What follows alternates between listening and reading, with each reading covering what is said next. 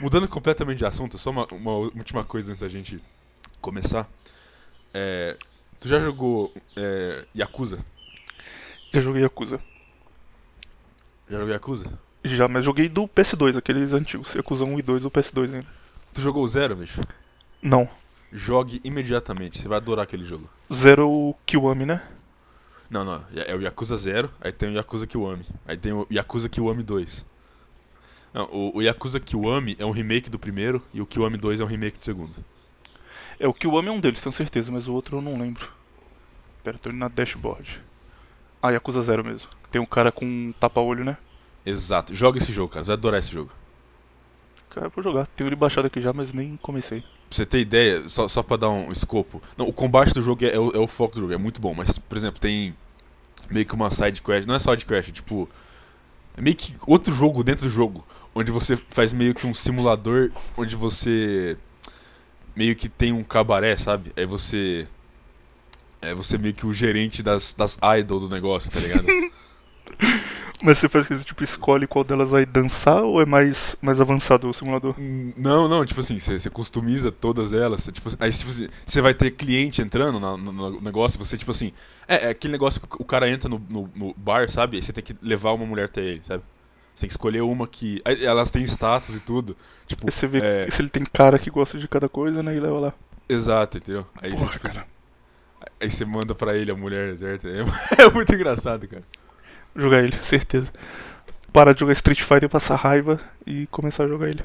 Joga ele, você vai adorar, cara. É muito bom. Eu, eu já zerei umas duas vezes. Enfim. Essa semana eu fiquei triste pra caralho no, no Street Fighter, cara, porque tem um negócio que, tipo, todo mundo que jogava Street Fighter 5 há pouco tempo era velho, tipo, os caras já tinham 3, 4 anos de jogo, porque é um jogo muito nichado, então geralmente quem joga Street Fighter assim que sai um novo, compra e fica jogando só ele. Os caras não jogam mais nada. E é normal você ficar se xingando online porque todo mundo já sabe o que tá fazendo, sabe? Então, tipo, você joga de Akuma, você usa um golpe apelão, aí acaba o cara fala, ô seu filho da puta, só ganha com Raging Demon, né? Aí você vai lá e responde e tá tranquilo. Mas como deram um jogo na PSN, deram um jogo de graça, muita gente nova começou a entrar também. E aí eu tava num Sagon lá, tipo, Sagon é tipo um campeonato casual. Cê entra oito pessoas, vocês vão jogando. E aí, quando você não tá jogando, você pode assistir é, o cara que tá jogando na hora. E você pode fazer comentário no chat.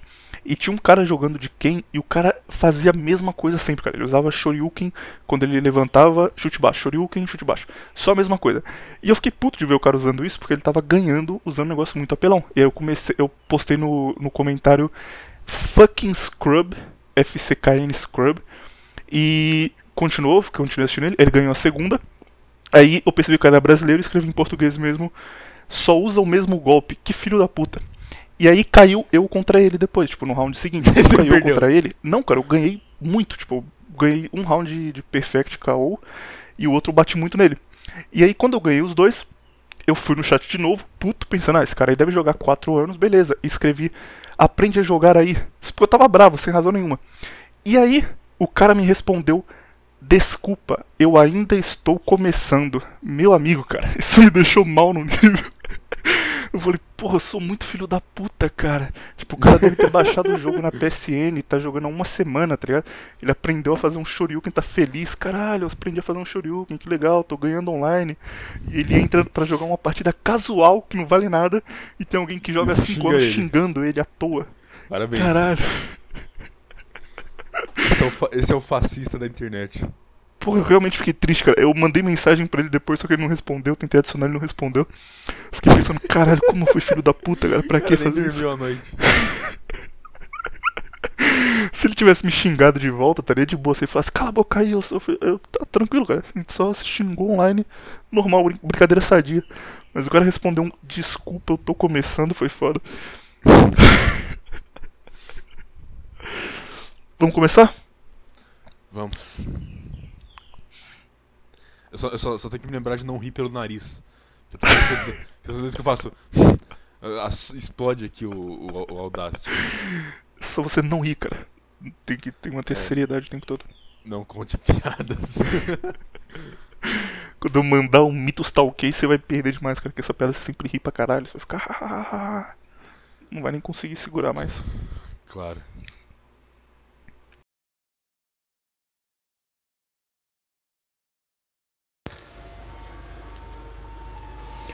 Bom dia para todo proletariado. Bom dia para quem busca ascensão. Bom dia para quem não faz sexo casual, para quem não fornica antes do casamento. Forn... Bom dia para quem treina toda semana. Bom dia para quem respeita as mulheres. Bom dia aí.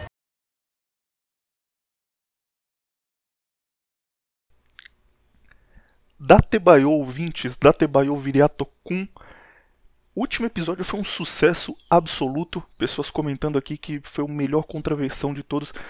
Tivemos inclusive comentários de esse foi o maior podcast que eu já ouvi. Realmente foi um, um sucesso, um tema muito interessante que a gente conseguiu ir a fundo nele. E hoje nós traremos uma parte 2 aqui. Não é continuação direta do tema, tipo, o tema é o mesmo, o assunto é o mesmo, mas a gente vai para pontos diferentes. Então, se você não ouviu o episódio 4, dietas mais tops da história, você pode começar por esse aqui de boa. Você pode continuar e depois você ouve lá.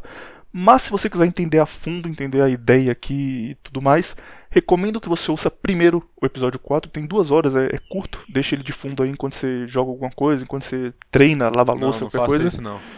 Por que não? Porque multitasking é ruim, não faz bem pra você não. Então você abre ele no YouTube e fica olhando pra tela. Tem Exato. uma única imagem, você tá contraversão, você fica olhando pelas duas horas, Prefe- Não, de preferência feche os olhos. olhando pra tela, né, cara? Não, Você não, pode- pode... é melhor olhar pra parede, porque você ficar muito tempo olhando pra tela faz mal também. Ah tá. Aí você faz um mewing de olho fechado e assovia enquanto você ouve. Caralho, perfeito, cara. Exato, viu? Assim que você cria os shads, assim que, que a turma. É a fábrica de, de alfa. Cara, na- naquele podcast eu tive acho que o momento mais brainlet da minha vida. Que eu só percebi na edição. que é você mandando um. Ah, a dieta desses caras era boa porque eles comiam um mamute. E aí eu faço a genial pergunta. Ah, mas dá pra fazer essa dieta hoje em dia ou ela tá perdida? Depois ainda dei a bola pra você. Você podia ter falado, ah, sei lá, comendo um elefante, talvez. Mas nem isso você pensou. É, cara, eu fui brainlet duas vezes. Caralho, é, é isso aí. Tipo de pessoas que vocês ouvem e, e seguem conselhos é o cara que pergunta se pode comer mamute hoje em dia ou se é difícil. E aí, Viriato, tá pronto pra mais uma semana? Tá tranquilo aí? Não. Pô, desanimado, tá bom. Brincadeira, vamos lá. Só tô aqui pelo salário que o Hernani me paga, só por É, isso. só, só tô aqui pelos 1.500 reais por mês que o Hernani me dá. Pelo, pelo vale Total War que ele te paga pra você comprar coisinha no jogo. É, ele, me dá, um- ele me dá dois Steam Cards por mês. Ai, ai. Cara, antes de a gente entrar no tema, claro que tem que ter o momento mito tá ok, que é o, o- o momento aqui onde a gente desbanca as mentiras da nova ordem mundial, tal qual Débora de Barbosa. E semana passada nós falamos sobre flúor, que flúor era, era uma coisa ruim, uma coisa que fazia mal pra você, mas que estava presente em tudo. Então, pasta de dente tem flúor, água tem flúor, tudo tem flúor, não tem como fugir disso. E a turma ficou muito triste, cara. Porque, porra, como assim tem um negócio que faz mal pra mim e quando eu vou escovar o dente eu tô consumindo isso, eu não posso fazer nada, eu não tenho, não tenho como fugir. E realmente não tem como, cara. A não ser que você seja como o Viriato que não escova o dente, você não tem Então saída. Você tirou isso. Ah, vai, peraí, peraí, vou interromper você aqui. Isso, va- isso vale, vale um ponto meu que é o seguinte: a galera distorce tudo na internet, cara. É fantástico. Você- eu, eu, faço, eu faço o seguinte comentário: se você não quer. Não, foi o que eu falei mesmo? Foi. É, por que, que você coloca pasta de dente na boca se você não vai comer? Foi isso que eu perguntei. Aí os caras automaticamente, ah, ele não escova o dente. E o bom que não era nem num tom de, de pergunta, era tipo afirmando: Caralho, Viriato não escova o dente, Viriato não escova o dente. Ah, genial, cara. Enfim, continue. Mas enfim, a turma ficou triste. Porra, como assim, cara? Então não dá pra escovar o dente mais. O que eu vou fazer? Todo mundo chorando, triste à noite. Até que, na manhã seguinte, surgiu um salvador. O menino Carlos Eduardo mandou uma imagem pra mim da pasta de dente da galinha pintadinha e tava escrito sem flúor. Eu mandei pro pirata e falei, cara, a pasta de dente da galinha pintadinha é a nossa sa- é a saída então, cara. É, é a solução aqui. Vamos todo mundo comprar ela sem flúor, a gente pode escovar o dente tranquilo. O Viriato falou, caralho, três anos que eu não escovo o dente, eu vou poder voltar, ficou emocionado. Animação. E aí, como eu sou um cara que. Eu sou tipo a Globo News, cara. Eu vou atrás de fake news o dia inteiro, eu fico numa loucura procurando PDF, lendo artigo, e porra, fake news, vamos destruir a fake news. eu decidi ir no mercado ver se isso era fake news ou não. E aí eu cheguei lá no, no mercado aqui perto de casa, tinha a divisão de, de produtos dentários e era dividido entre adulto e infantil. Para minha surpresa, a pasta de dente da galinha pintadinha realmente não tem flúor. Então tá aprovado, pode, pode usar aí, galera. Mas as outras pastas de dente da categoria infantil, da categoria 0 a 12 anos, pasta de dente da Peppa Pig, pasta de dente do Lucas Neto, pasta de dente dos MGTOW, todas as pastas de dente. Mesmo? Oi? Tem dos Lucas Neto mesmo? Não, tem não. Ah, Nem dos MGTOW, mas é, se tivesse, estaria nessa categoria. Hum, eu olhei todas elas e todas elas não tinham flúor. E falei, caralho, como assim pasta de dente infantil não tem flúor? Que top! Resolvi comparar outras coisas também. E aí eu fui lá, por exemplo, ver shampoo. Shampoo adulto, cara, parece que você tá olhando um rótulo de cigarro. Tem uhum. químico pra caralho, sabe? Tem soja, tem uns bagulho que você não sabe por que tá lá, mas tá lá. E o infantil, cara, não tem nada. O infantil é só tipo shampoo. O rótulo é isso. tem shampoo. Absolutamente tudo o que eu comparei adulto e infantil é a mesma coisa. Tipo, sei lá, vitamina de banana adulta. Coisa pra caralho também, um monte de produto, químico pra caralho. É, papinha de banana para criança, para bebê, tem banana e mais nada. E aí eu fiquei com uma questão na minha cabeça, queria te fazer ela aqui pra gente já começar. Sabe aquele negócio do Return to Monkey? Retorne ao macaco e Retorne ao bebê. Ver. Exatamente, cara. Será que a solução não é Return to Baby? Vamos usar shampoo da Johnson's Baby, pasta da Peppa Pig e comer coisa de bebê que é tranquilo, sem conservante e a gente foge do, das garras da, da teoria. Qual é o nome da, da palavra mesmo que a Débora G. Barbosa usava, cara? Tô usando a mesma palavra pra. Nova Ordem Mundial. Aqui. Nova Ordem Mundial. Fugir das garras da Nova Ordem Mundial. É essa a solução? Ah, cara, esse negócio de bebê, eu tava falando isso aí com você ontem. Isso é muito interessante, porque.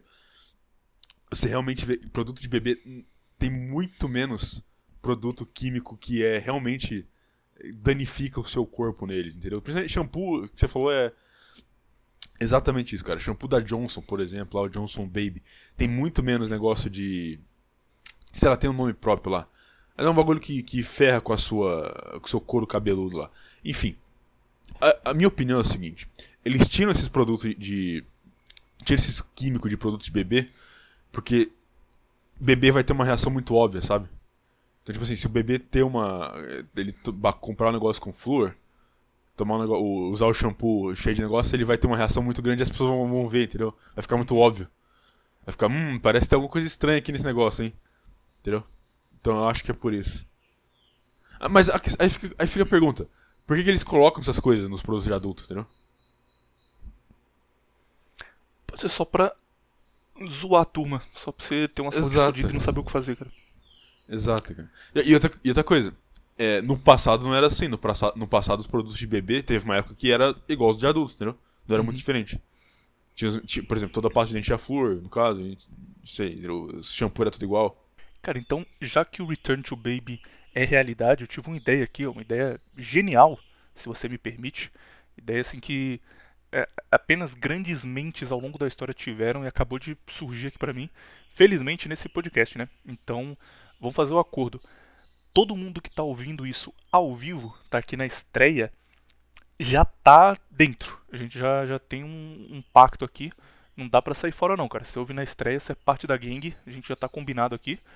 O cara que ouve depois, ele pode escolher se ele quer participar ou não. Ele vai ter essa opção aí. Mas assim, se ele não participar, ele não vai fazer parte de um grande momento da humanidade. O momento em que a bolha misândrica foi quebrada. Nossos amigos MGTOWs avisaram que estava chegando chegou. A gente vai conseguir fazer isso agora com, com essa ideia que eu tive. Seguinte, obviamente, todo mundo aqui já tá shapeado, cara. Já tá treinando há um tempo já, já tá gigante, shapeadaço, saindo na rua com camisa de anime e deixando todo mundo em choque. Mas tem níveis de shapeado. Tem um shapeado Toguro, que o cara olha e falou, aquele cara ali é grande, hein? aquele cara ali treina. E tem o shapeado Coleman, tem o shapeado que levanta uma tonelada no levantamento terra, sabe? Cara, é gigante, absolutamente gigante a gente vai ficar shapeado nesse nível, cara. A gente vai além, aliás, a gente vai realmente ser o Giga Shed, ficar shapeado num nível que se o Coleman chegasse na sua academia e visse você treinando, ele ia te dar um, um tapinha no ombro e falar, ô cara, vai com calma aí, tá, tá pegando muito peso, relaxa. Tipo, a gente vai ficar gigante, cara, shapeado, robozão. Aí vai chegar um dia, até o final do ano, espero, né? Que todos nós estaremos com peitoral estralando, com 58 de bíceps mínimo, mínimo, para começar, com um ombro, cara, do tamanho da, da cabeça de uma outra pessoa comum não shapeada, gigante, absurdamente gigante. Aí veio o dia que a gente vai quebrar a bolha misândrica. O que, que, que nós faremos? Todos nós, é, no final do ano, em dia 28 de dezembro, para ter uma data aqui, todo mundo faz isso em sincronia. Você vai levantar cedo, vai pra academia, treinar. Desse dia você vai treinar realmente muito pesado, cara. Faz um treino ali de, de só bíceps para ficar totalmente, totalmente estralado. E você vai sair da academia, claro que sem camisa. Porra, camisa é coisa pra, pra gordo, cara. Gordo que usa camisa para esconder a banha. Quando você tá shapeado, você não usa mais camisa. Você já, já transcendeu a camisa. Então você vai sair sem camisa, shortinho, shortinho sem bolso, sem nada, que você não vai levar celular para te atrapalhar, né? Você vai shortinho liso ali de jogar futebol. Descer a escada da academia, gigante, shapeado, shortinho sem camisa, e vai se direcionar à farmácia. Porque, não sei se vocês já perceberam, mas geralmente as academias têm uma farmácia perto por, por, coincidência, né?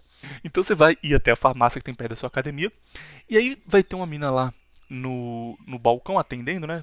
Separando os pedidos tal, recebendo pagamento, que sempre é bonita, cara. Eles sempre contratam as minas bonitas, as minas não tá 8, 9, que tá lá sorrindo, falando, oi, bom dia, você precisa de alguma coisa? Você vai chegar lá e você vai comprar apenas uma unidade de pasta da galinha pintadinha. Nada além disso, cara. Você não vai pegar coisa para disfarçar, não vai pegar um, um pote de malto, não, nada, cara, nada, nada. Você vai pegar uma pasta da galinha pintadinha. Mais nada. Chegar no caixa, quando você estiver na fila, cara, ela já vai começar a olhar para você e ficar, assim, os amigos aí que que conhecem esses termos, que estão por dentro, tomaram a Red Pill e deixaram de ser Purple Pill, já estão Red Pill quase Black, perto da Void esses amigos, eles sabem que a hipergamia é ativada nessa hora, cara. Ela vai olhar pra você, ela já vai ficar ali, meu Deus, suando, sabe, mordendo o beiço assim, sei lá, esperando com a sua pasta da galinha pintadinha assim, olhando assim pro, pro horizonte. Aí você vai chegar pra ela e vai colocar no balcão a sua pasta da galinha pintadinha. Ela vai olhar para você e vai falar: "Nossa, bom dia. Você tá levando pro seu irmão?" E aí você vai dizer: "Não, não é para mim mesmo." Olhando sério, cara, não é para dar risadinha não. A gente, a gente tá aqui para quebrar a bolha hipergâmica, não é brincadeira. Você vai olhar no olho dela e vai falar, não é para mim mesmo. E aí ela vai, tipo, nessa hora, o, o, todo mundo aqui que já fez pelo menos cinco cursos de PUA, né, que é o mínimo que você tem que fazer. É, se você não fez curso de PUA, vai imediatamente, porque é uma obrigação do homem moderno. Mas todo mundo que já fez pelo menos cinco, é, que é um iniciante no PUA, sabe que quando você mostra confiança, cara, já era. Ela vai querer te dar no mesmo segundo. Tipo, não, acabou. Quando você falar é pra mim, quando você olhar para aquela pasta da galinha pintadinha e falar é pra mim, meu amigo, cara, já era, foi. Quando você falar isso, ela imediatamente vai pegar a pasta e vai escrever o endereço dela na, na caixa da pasta. Na hora. Sem, sem, sem nem pedir. Por que ela vai escrever o endereço? Porque aí você, você virou shed, cara. Você é um alfa. Se você fosse um beta, ele ia escrever o telefone. Falar, ah, vou mandar o telefone pra esse trouxa aqui pra ele ficar me mandando mensagem no zap. Talvez eu respondo. Mas como você é shed, cara, como você tá shapeado, gigante, confiante, ela vai escrever o endereço direto. Tipo, ah, eu moro em tal rua. Aparece lá qualquer dia, qualquer hora que eu tô esperando. Aí vem a hora, cara. Aí, assim, se você parasse aí você seria simplesmente um cara shapeado, shed, que se aproveitou da hipergamia feminina. Mas como nós estamos além, nós vamos tomar a, a baby pill e nós vamos destruir a bolha hipergâmica, você vai olhar para ela no olho dela, sem risadinha, cara, tem que ser sério, olhar no olho dela. Você vai tirar a pasta de dentro da caixa e vai falar assim para ela: eu não preciso da caixa para manter os meus dentes limpos. E vai sair com uma pasta da galinha pintadinha na mão e a caixa lá em cima do balcão com o endereço dela. Ela vai olhar para aquilo e o coração dela vai quebrar. Ela vai falar: Meu Deus, a hipergamia feminina é um problema. Eu tenho que ser uma mulher tradicional. Vou voltar para casa e dar uma chance pro meu amigo beta que eu coloquei na friend zone. É isso que nós faremos hoje. Vamos acabar com esse problema da sociedade com a Baby Pills. Cara, indústria de, de. Indústria alimentícia como um todo é propaganda pura e é tipo coisa merda vendida pra você como se fosse boa. Se você olhar, por exemplo, nos Estados Unidos como foi a introdução da psicanálise lá, essa ideia de que a gente pode controlar as pessoas em grandes grupos e essas discussões mais a fundo na propaganda. Coisas, por exemplo, o cigarro basicamente, cigarro era coisa de homem e, tipo, os homens fumavam e era uma coisa que dava um status. Se você era um homem você fumava, você estava acima dos outros homens. Primeiro porque era caro, então você comprar um Marlboro, por exemplo, era um símbolo de status. E segundo porque tinha aquela imagem clássica do John Wayne fumando, era um bagulho que os caras iam no filme e falavam que legal, é, quero fumar também para fazer a mesma coisa. E a, a, indústria de tabaco americana percebeu que se as mulheres não fumassem, eles estavam perdendo metade do, do lucro total deles, porque tipo, metade da população é mulher e as mulheres não estão fumando. E aí procuraram um cara que era sobrinho do Freud para fazer um estudo de caso e explicar por que as mulheres não fumavam. E aí esse cara disse que as mulheres não fumavam porque o cigarro era visto como um símbolo fálico. Então o cigarro era o equivalente ao pênis e quando o homem fumava ele conseguia ele conseguia fazer isso em público de boa e as mulheres não faziam porque elas não queriam se aliar a esse símbolo. E eles não conseguiram de forma alguma fazer as mulheres começarem a fumar. Então, a Marlboro, por exemplo, lançou o Marlboro Cherry, que era um Marlboro com gosto de cereja, que era mais leve do que o Marlboro tradicional, e as mulheres simplesmente não fumavam. Tipo, elas não queriam, elas não estavam ligadas a esse produto. A solução que eles tiveram para isso foi contratar mulheres para se manifestar pelo direito de fumar. E eles contrataram tipo 100 mulheres, elas foram pra rua e começaram a levar cartaz. Nós queremos fumar, nós temos direito de fumar também, não nos deixam fumar. Só que elas não queriam, tipo, nenhuma mulher queria, já tinha no mercado o produto e elas só não consumiam. Queremos fumar, o patriarcado não nos deixa fumar. Obviamente isso chamou a atenção da imprensa, então o New York Times tinha lá na capa: mulheres protestam pelo direito de fumar, as mulheres querem fumar, as mulheres querem ser livres para fumar também. E com uma manifestação, eles aumentaram, tipo, de 2% para 35% o número de mulheres fumantes na sociedade americana. E aí depois contrataram as mulheres que estavam em alta também no cinema, tipo Audrey Hepburn, essas atrizes, pagavam dinheiro para elas, para elas irem, ah, você vai receber um prêmio ali, vai para esse prêmio com a cigarreira na mão que a gente dá um milhão de dólares. Aí ela ia também, saía na revista, e de repente o cigarro foi introduzido na sociedade americana por propaganda, tipo, eles criaram uma necessidade simplesmente por propaganda. Ou coisas tipo, é, bolo que já vem pronto, sabe? Existia bolo pronto, que você coloca ele no, no forno, ele fica ficar pronto em uma hora, só que as mulheres não queriam consumir isso porque elas sentiam que elas não estavam fazendo nada. Tipo, era muito fácil você levar o, o negócio pro forno e ele ficar pronto. E aí eles mudaram e deixaram mais difícil. Então, tipo, o bolo vinha pronto, só que você tinha que adicionar ovo. E era só isso a diferença. Tipo, antes você, ele já vinha pronto, agora você tinha que quebrar um ovo e colocar massa com esse quebrar o ovo, as mulheres tinham a sensação que elas estavam fazendo alguma coisa. Porque, tipo, eu não, eu não, sou uma preguiçosa agora. Agora eu quebro um ovo, coloco essa massa aqui e o bolo fica pronto. Mas eu trabalhei para ele ficar pronto. E aumentou a venda pra caralho. E a história do, dos alimentos como um todo é sempre isso, cara. É sempre coisa falsificada, sabe? Tudo que a gente acha que é bom, que a gente acha que faz bem, ou que a gente acha que a gente come porque é, é, é legal e é. Enfim, tudo que a gente consome é simplesmente propaganda, a gente nem percebe, a gente nem sabe de onde veio quando você descobre, você, você vai ficando cada vez mais return to baby, cara. Vontade de beber leite e comer fruta amassada para sempre. Cara, eu tenho um plot twist muito grande para te dar agora. Pode. Vamos lá. Seu podcast da Red Pill, cara. Você pode, pode começar mandando a primeira já. Da Red Pill. Bom, é, o cara que você falou aí, que fez a, foi contratado para fazer essa propaganda, para propagar o cigarro entre a mulher, o nome dele era Edward Bernays. Bernays com Y. Bernays, eu acho que seria a pronunciação certa. Esse cara era sobrinho de Freud, no caso, certo? Uhum. Beleza. Vou, é, eu vou ler aqui uma, um trecho do, da sessão Early Life do, da página de um cara aqui, que não é o Edward Bernays. Eu vou traduzir porque tem, essa página não tem em português. Enfim. É, basicamente tá dizendo aqui. Um dos. Aí tá o nome do cara. É, Great Grand Uncles, é tipo, sei lá, é tio bisavô era o, psic, o psicanalista segundo Freud, certo? Uhum. O tio-avô de, desse cara aqui era o Edward Bernays, certo? Então, tipo assim, esse cara tem o Freud e o cara que fez essa, essa propaganda do cigarro na, na, na família dele, certo? Uhum. Aí, beleza. O Edward Bernays, que é o cara que você estava falando, ele era profissional nisso. Ele, era um, ele veio da Áustria para os Estados Unidos, certo? E ele era basicamente profissional em fazer propaganda não só para marcas, mas para o governo também, entendeu? Ele é, é- o trabalho dele era isso, era fazer propaganda, era implantar coisa na cabeça das pessoas, certo? Agora, beleza. De quem que eu tô falando aqui, você sabe? Quem que tinha Freud e um profissional de propaganda na família? Não sei, cara. Não tenho nem ideia pra chutar. Mark Randolph, cofundador do Netflix. Cara, ó. Ok, ok. Essa foi uma, uma red pill de verdade, porque eu não imaginava isso. Ó, é, aqui, só- você só vai ouvir isso aqui, ouvinte. Só no aqui. Só no Contraversão. Tá engasguei aqui agora. A família do Freud inteira era de gente fodida da cabeça, né, cara? Tipo, esse cara, o, o cara da propaganda era zoado da cabeça. Ele tinha uma.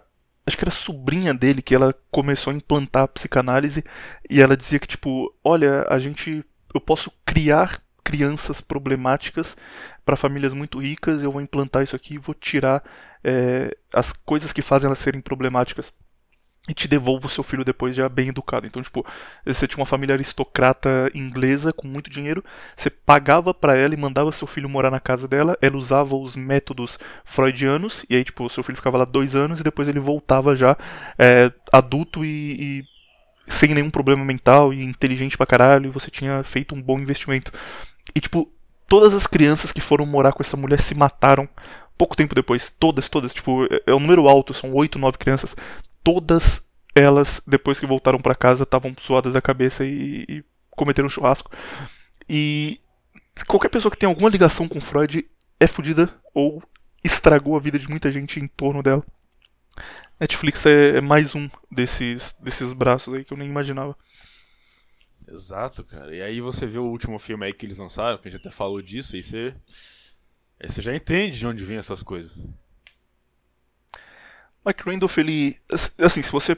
Digamos que você tá andando na rua e o Mike Randolph roubou a sua bolsa, cheia de moeda. Você vai fazer um retrato falado dele.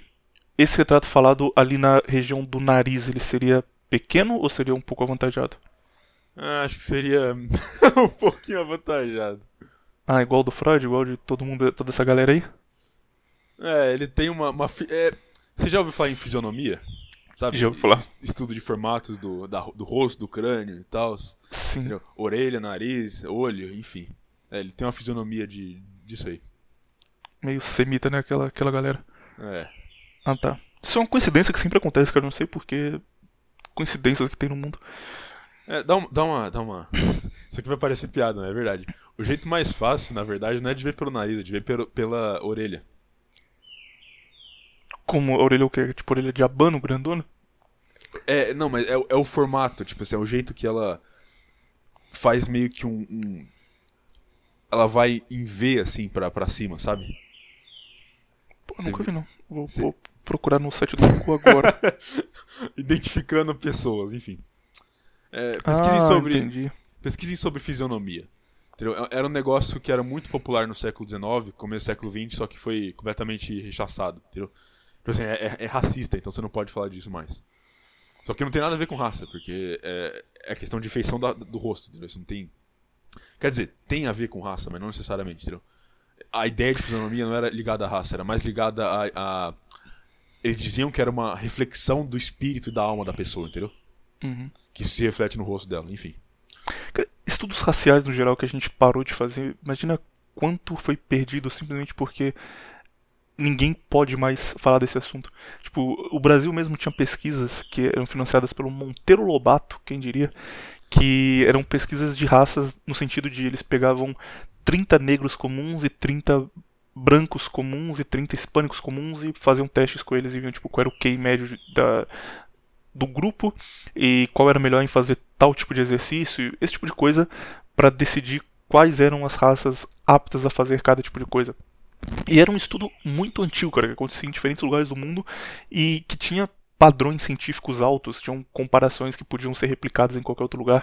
E a ideia não era de fazer uma classificação de, ó, essa essa turma aqui é burra e a gente é inteligente, essa turma corre rápido, a gente corre devagar. Era simplesmente entender as diferenças entre os diferentes povos do mundo. E hoje em dia isso não pode mais acontecer, é proibido. Se alguém tentar fazer alguma pesquisa nesse sentido, é, o cara imediatamente é rechaçado pela comunidade científica. Então a gente só não sabe até onde as coisas vão porque ninguém pode estudar sobre. Que na é um verdade- na conhecimento que a gente verdade- abriu mão. Não falei, falei. Não pode falar. Não, tipo assim, na verdade, você, tipo, não precisa fazer mais esses estudos porque você meio que vê eles na prática, entendeu? Tipo, Olimpíadas, entendeu? Você, olha pras Olimpíadas, você fica bem claro a diferença racial, entendeu? Você olha é, corrida de. Como é que fala? 100 metros. 100 né? metros rasos. É, Não, não, 100 metros rasos que fala? 100 metros rasos O natação, pô. Bolt corria. Enfim, eu não sei. Enfim, é, você vê. Nas Olimpíadas tem esportes que tá bem claro. é, são obviamente dominados por, por certas raças, entendeu? Você não vê. Você vê lá o Usain Bolt, do lado dele, só tem pessoas parecidas com ele, entendeu? Uhum. Não é segredo pra ninguém. Maratona, maratonas. Tipo, toda vez que tem maratona é. Ah, sei lá quem da Quênia ganha. Ah, sei lá quem da Nigéria ganha, entendeu? É sempre alguma coisa assim, não é? Uhum. E aí você olha a natação. Natação é todo mundo igual, entendeu? Você não vê muito, muito- você não vê muita pessoa que corre nadando, não é verdade? Sim. Então, isso- Ou coisa que envolve reflexo. Ping-pong, por exemplo, é sempre não, asiático. ping-pong é dominado por chinês, por exemplo. Por Uhum. quê? Entendeu? Tem é meio que evidente essas coisas. entendeu? Você não precisa de, de um estudo pra isso. É claro, ok. Seria muito melhor se isso fosse catalogado. Certo? A gente ter um conhecimento mais avançado sobre isso. Mas você não precisa de muita coisa, só você observar, não é verdade? Outra coisa também, a, a NFL. Não sei se, se a galera aí assiste futebol americano, mas você vê que certas funções no futebol americano só são feitas por pessoas de certas raças, entendeu? Tipo assim, tem função que só tem negro, tem função que só tem branco. E ninguém fala nada, entendeu? As pessoas, ah, é coincidência, entendeu? Enfim. Tem um negócio na NFL que é uma polêmica foda, cara. Tipo, que todo mundo sabe, mas ninguém fala abertamente porque dá problema. Que tem uma posição que é a posição de quarterback. Esse cara, ele é meio que o general do time. Ele faz todas as decisões. É aquele cara que quando você vê na TV, ele lança a bola pra alguém no ataque. É o que o marido da Gisele lá, o Tom Brady, faz, por exemplo. Esse cara ele tem que ser extremamente inteligente, porque tem 10 jogadores de ataque, ele tem que. Ele faz um negócio chamado huddle, onde junta a turma, e ele fala: olha, você vai correr 5 metros reto e depois você vai virar para a esquerda. Você vai correr tantos metros retos e vai fazer um zigue-zague, você vai fazer tal coisa. Só que ele tem que fazer isso prevendo qual vai ser a movimentação da defesa. Então ele tem que, tipo, quebrar a defesa para abrir um espaço e lançar a bola para alguém.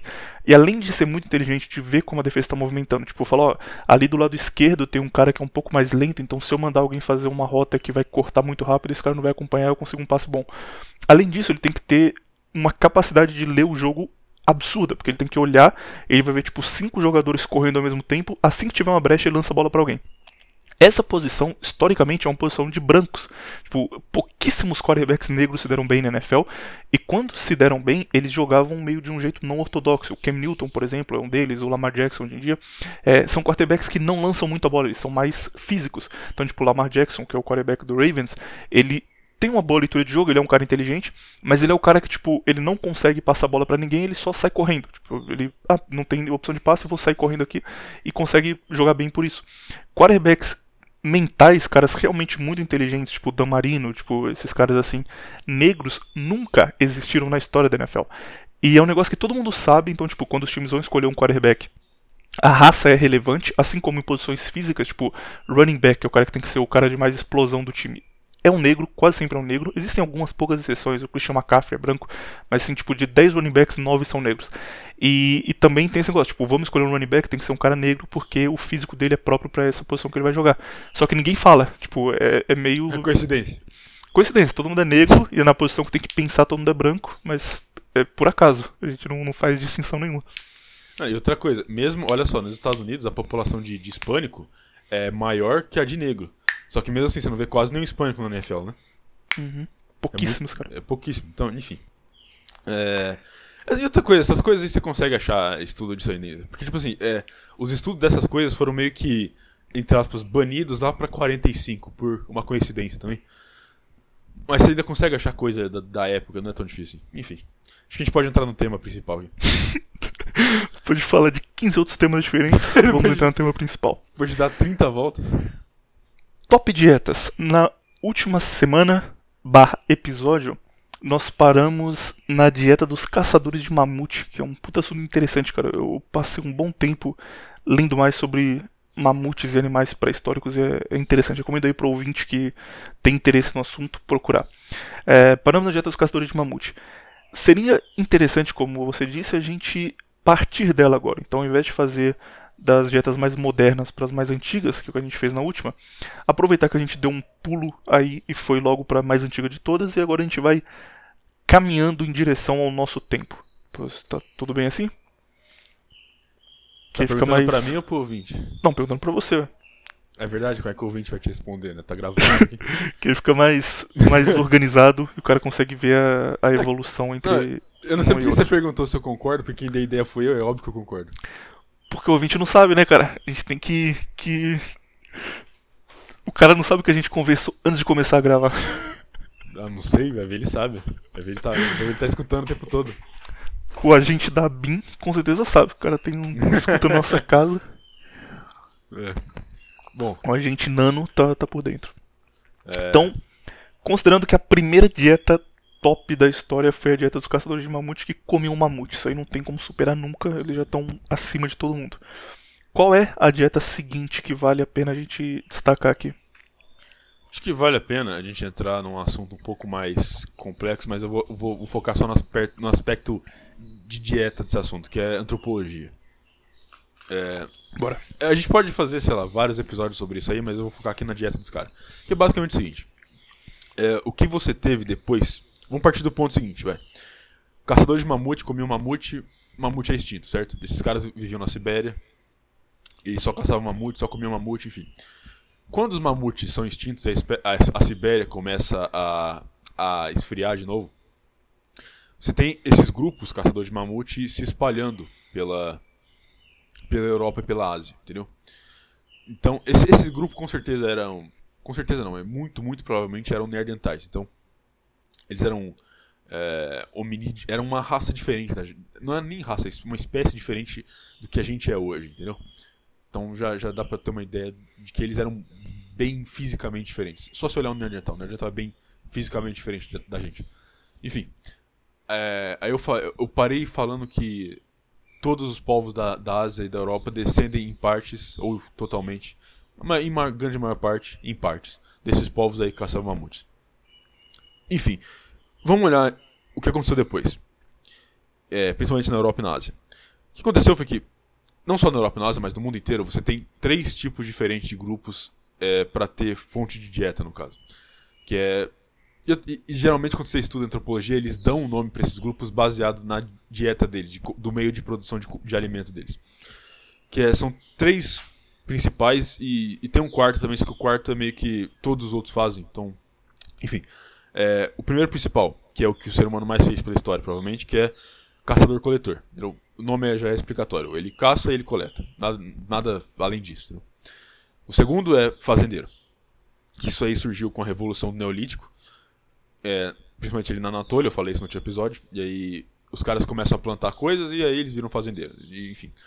E o terceiro, que é o, acho que é o mais interessante no caso, são os pastores. São povos que criam animais e pastoreiam eles, certo? Eles movem esses animais de um lugar para outro pastando e eles são nômades, entendeu? E, e vão levando, criando os animais e, e se movendo junto com eles. Enfim. E aí você- o quarto, que seria meio que um coringa, porque todos os outros fazem, mas tem povos que só fazem isso, que é pescador. Você tem alguns povos, por exemplo, nas Américas tinha bastante, na, na África, é, principalmente no leste da África tem bastante, no oeste também. Mas no mundo Isso é, isso é uma coisa exclusiva ou majoritária? Tipo, sei lá, na Escandinávia eles pescavam muito, mas eles também comiam. Não, exato, plantavam, exato. por exemplo. Então eles são um povo pescador ou tem que ser exclusivo pesca pra ele ser considerado pescador? Não, não, tipo assim, é- essa é a questão, porque todo, po todo povo pesca de uma certa forma, entendeu? Todo povo é, vai estar perto de um, de um corpo de água e ele vai tirar alimento daquele corpo também, entendeu? A questão é que certos povos vão ser exclusivamente pescadores, entendeu? E certos povos vão, vão, ter, vão consumir, sei lá, dois peixes por ano no máximo, entendeu? É isso. Ah, entendi, entendi. Mas é, tem povos que são exclusivamente pescadores, que nem tem uma, uma tribo na, na África que eles só vivem de pesca, entendeu? Eles só eles é, tipo assim, eles têm um, um, um rio lá que tem muito peixe, então eles é, tiram um monte de peixe, seca os peixes e tudo e, e tá ali a dieta deles, sei lá, para as próximas semanas, entendeu? Eles não trabalham muito com comida, é isso. Eles tiram um monte de peixe, seca os peixes, tá ali a comida. E vale uma coisa também que é interessante é que essa, essa tribo comparada com as outras da região, é muito mais desenvolvida, entendeu? Socialmente eles são mais desenvolvidos, é, fisicamente são mais desenvolvidos, porque as outras tribos da área são tribos que bem mais fazendeira, sabe? Eles plantam mais coisas, enfim. E aí essa dinâmica desses povos de da fonte de dieta deles meio que é o que funda a, os povos da Europa e da, da Ásia e do norte da África também. Porque quando você, quando você vai estudar antropologia, você vê que eles separam os povos, principalmente da Europa, exatamente pela dieta que eles seguiam, entendeu? Porque meio que esses povos que seguiam dieta diferente, eles viviam em regiões próximas e eles tinham não só a genética próxima, mas com a cultura bem próxima também, entendeu? Então, é, sei lá, é muito interessante. Por exemplo, é, eu acho que o mais importante dos três, que a gente deve aprofundar mais aqui, são os povos pastores.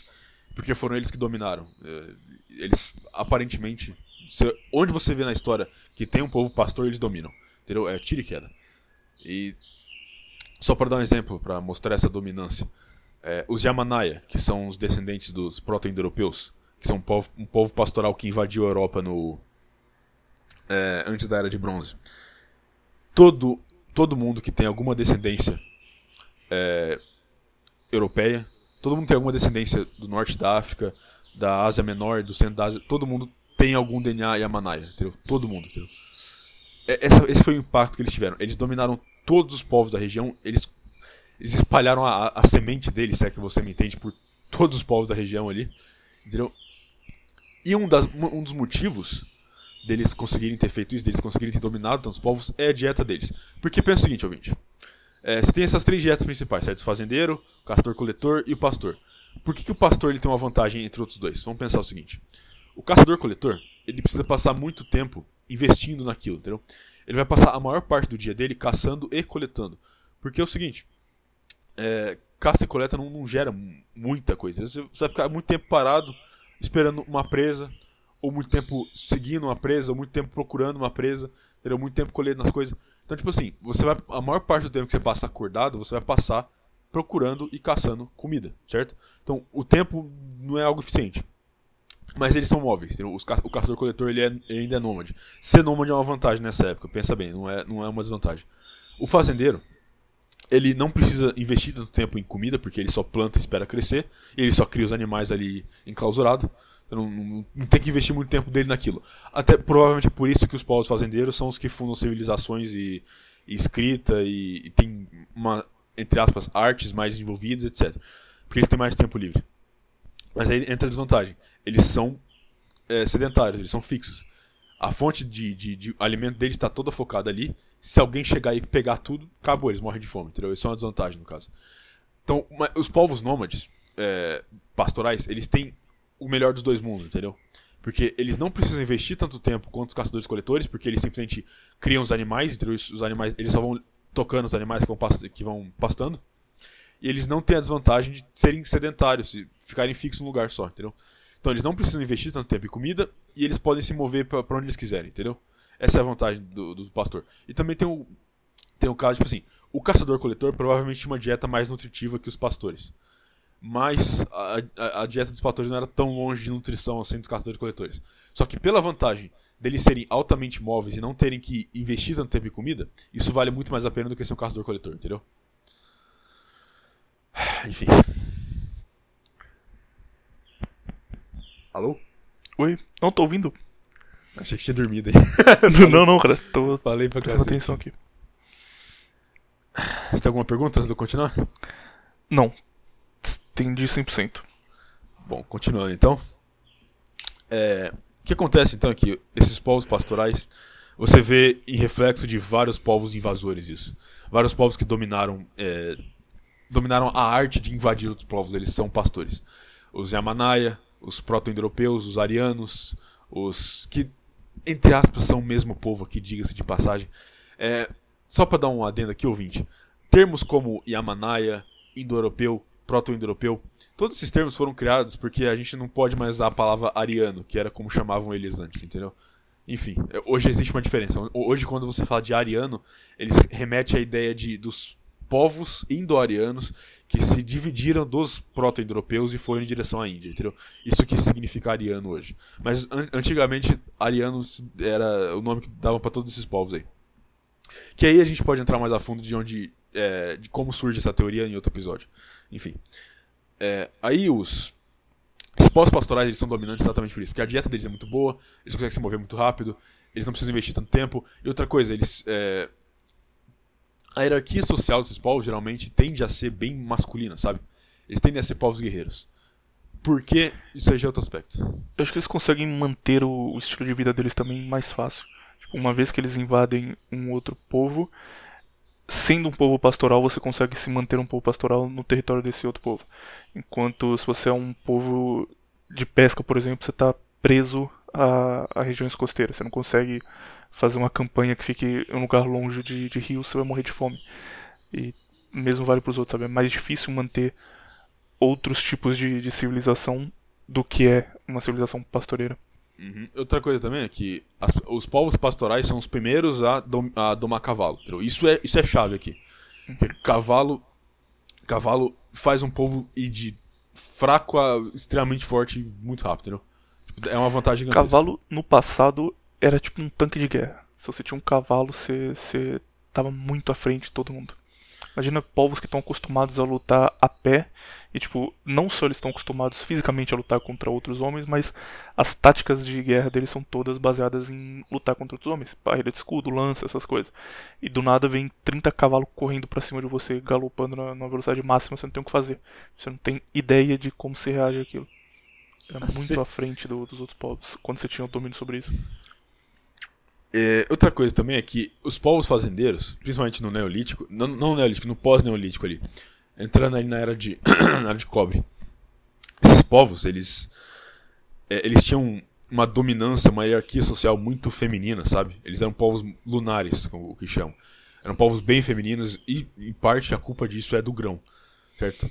É, uma, é, é um dito que, que se repete muito quando a gente fala dessas coisas, que é o seguinte: é, você não domestica as plantas, as plantas domesticam você, entendeu? Então, o que acontece com esses povos que.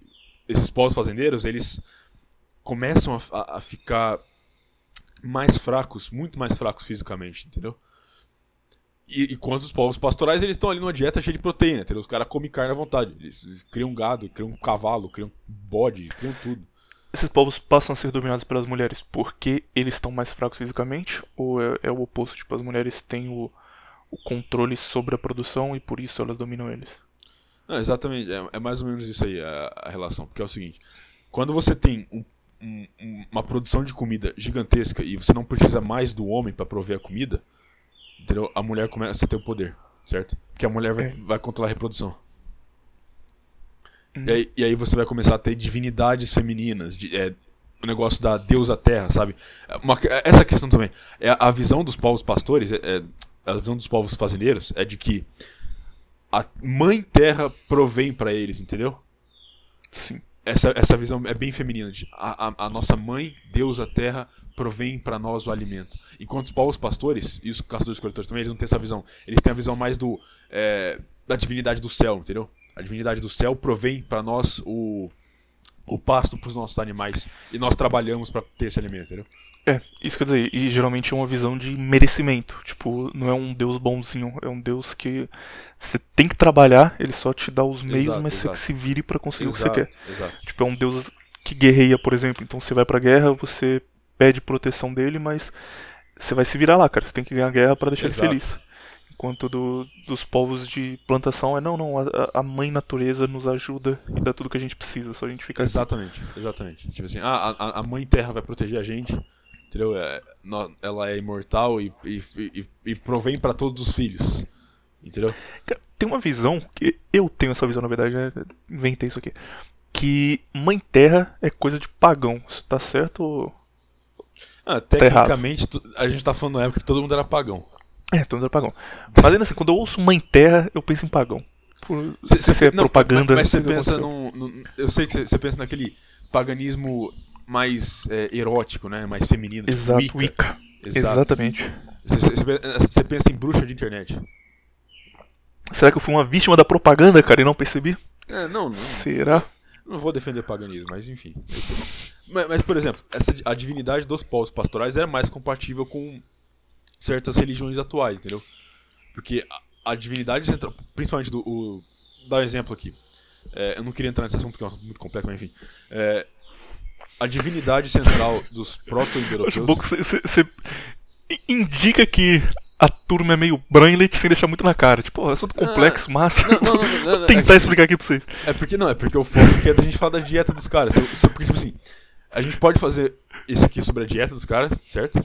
Uhum. Mas a gente, a gente, a gente precisaria fazer outro sobre a linguagem dos caras e outro sobre a religião dos caras, enfim. Ah, tá. É, mas só pra entrar Então rápido não é porque os linguagem. ouvintes são brancos, os ouvintes são É. inteligentíssimos. Ah, dá- isso dá pra explicar pra uma criança, cara. É, Não é, não é complicado. Então, enfim, é, a divindade central dos proto-indo-europeus, que são meio que os povos ancestrais dos- desses povos pastores, chamava Deus Vater, que quer dizer o Pai dos céus, entendeu?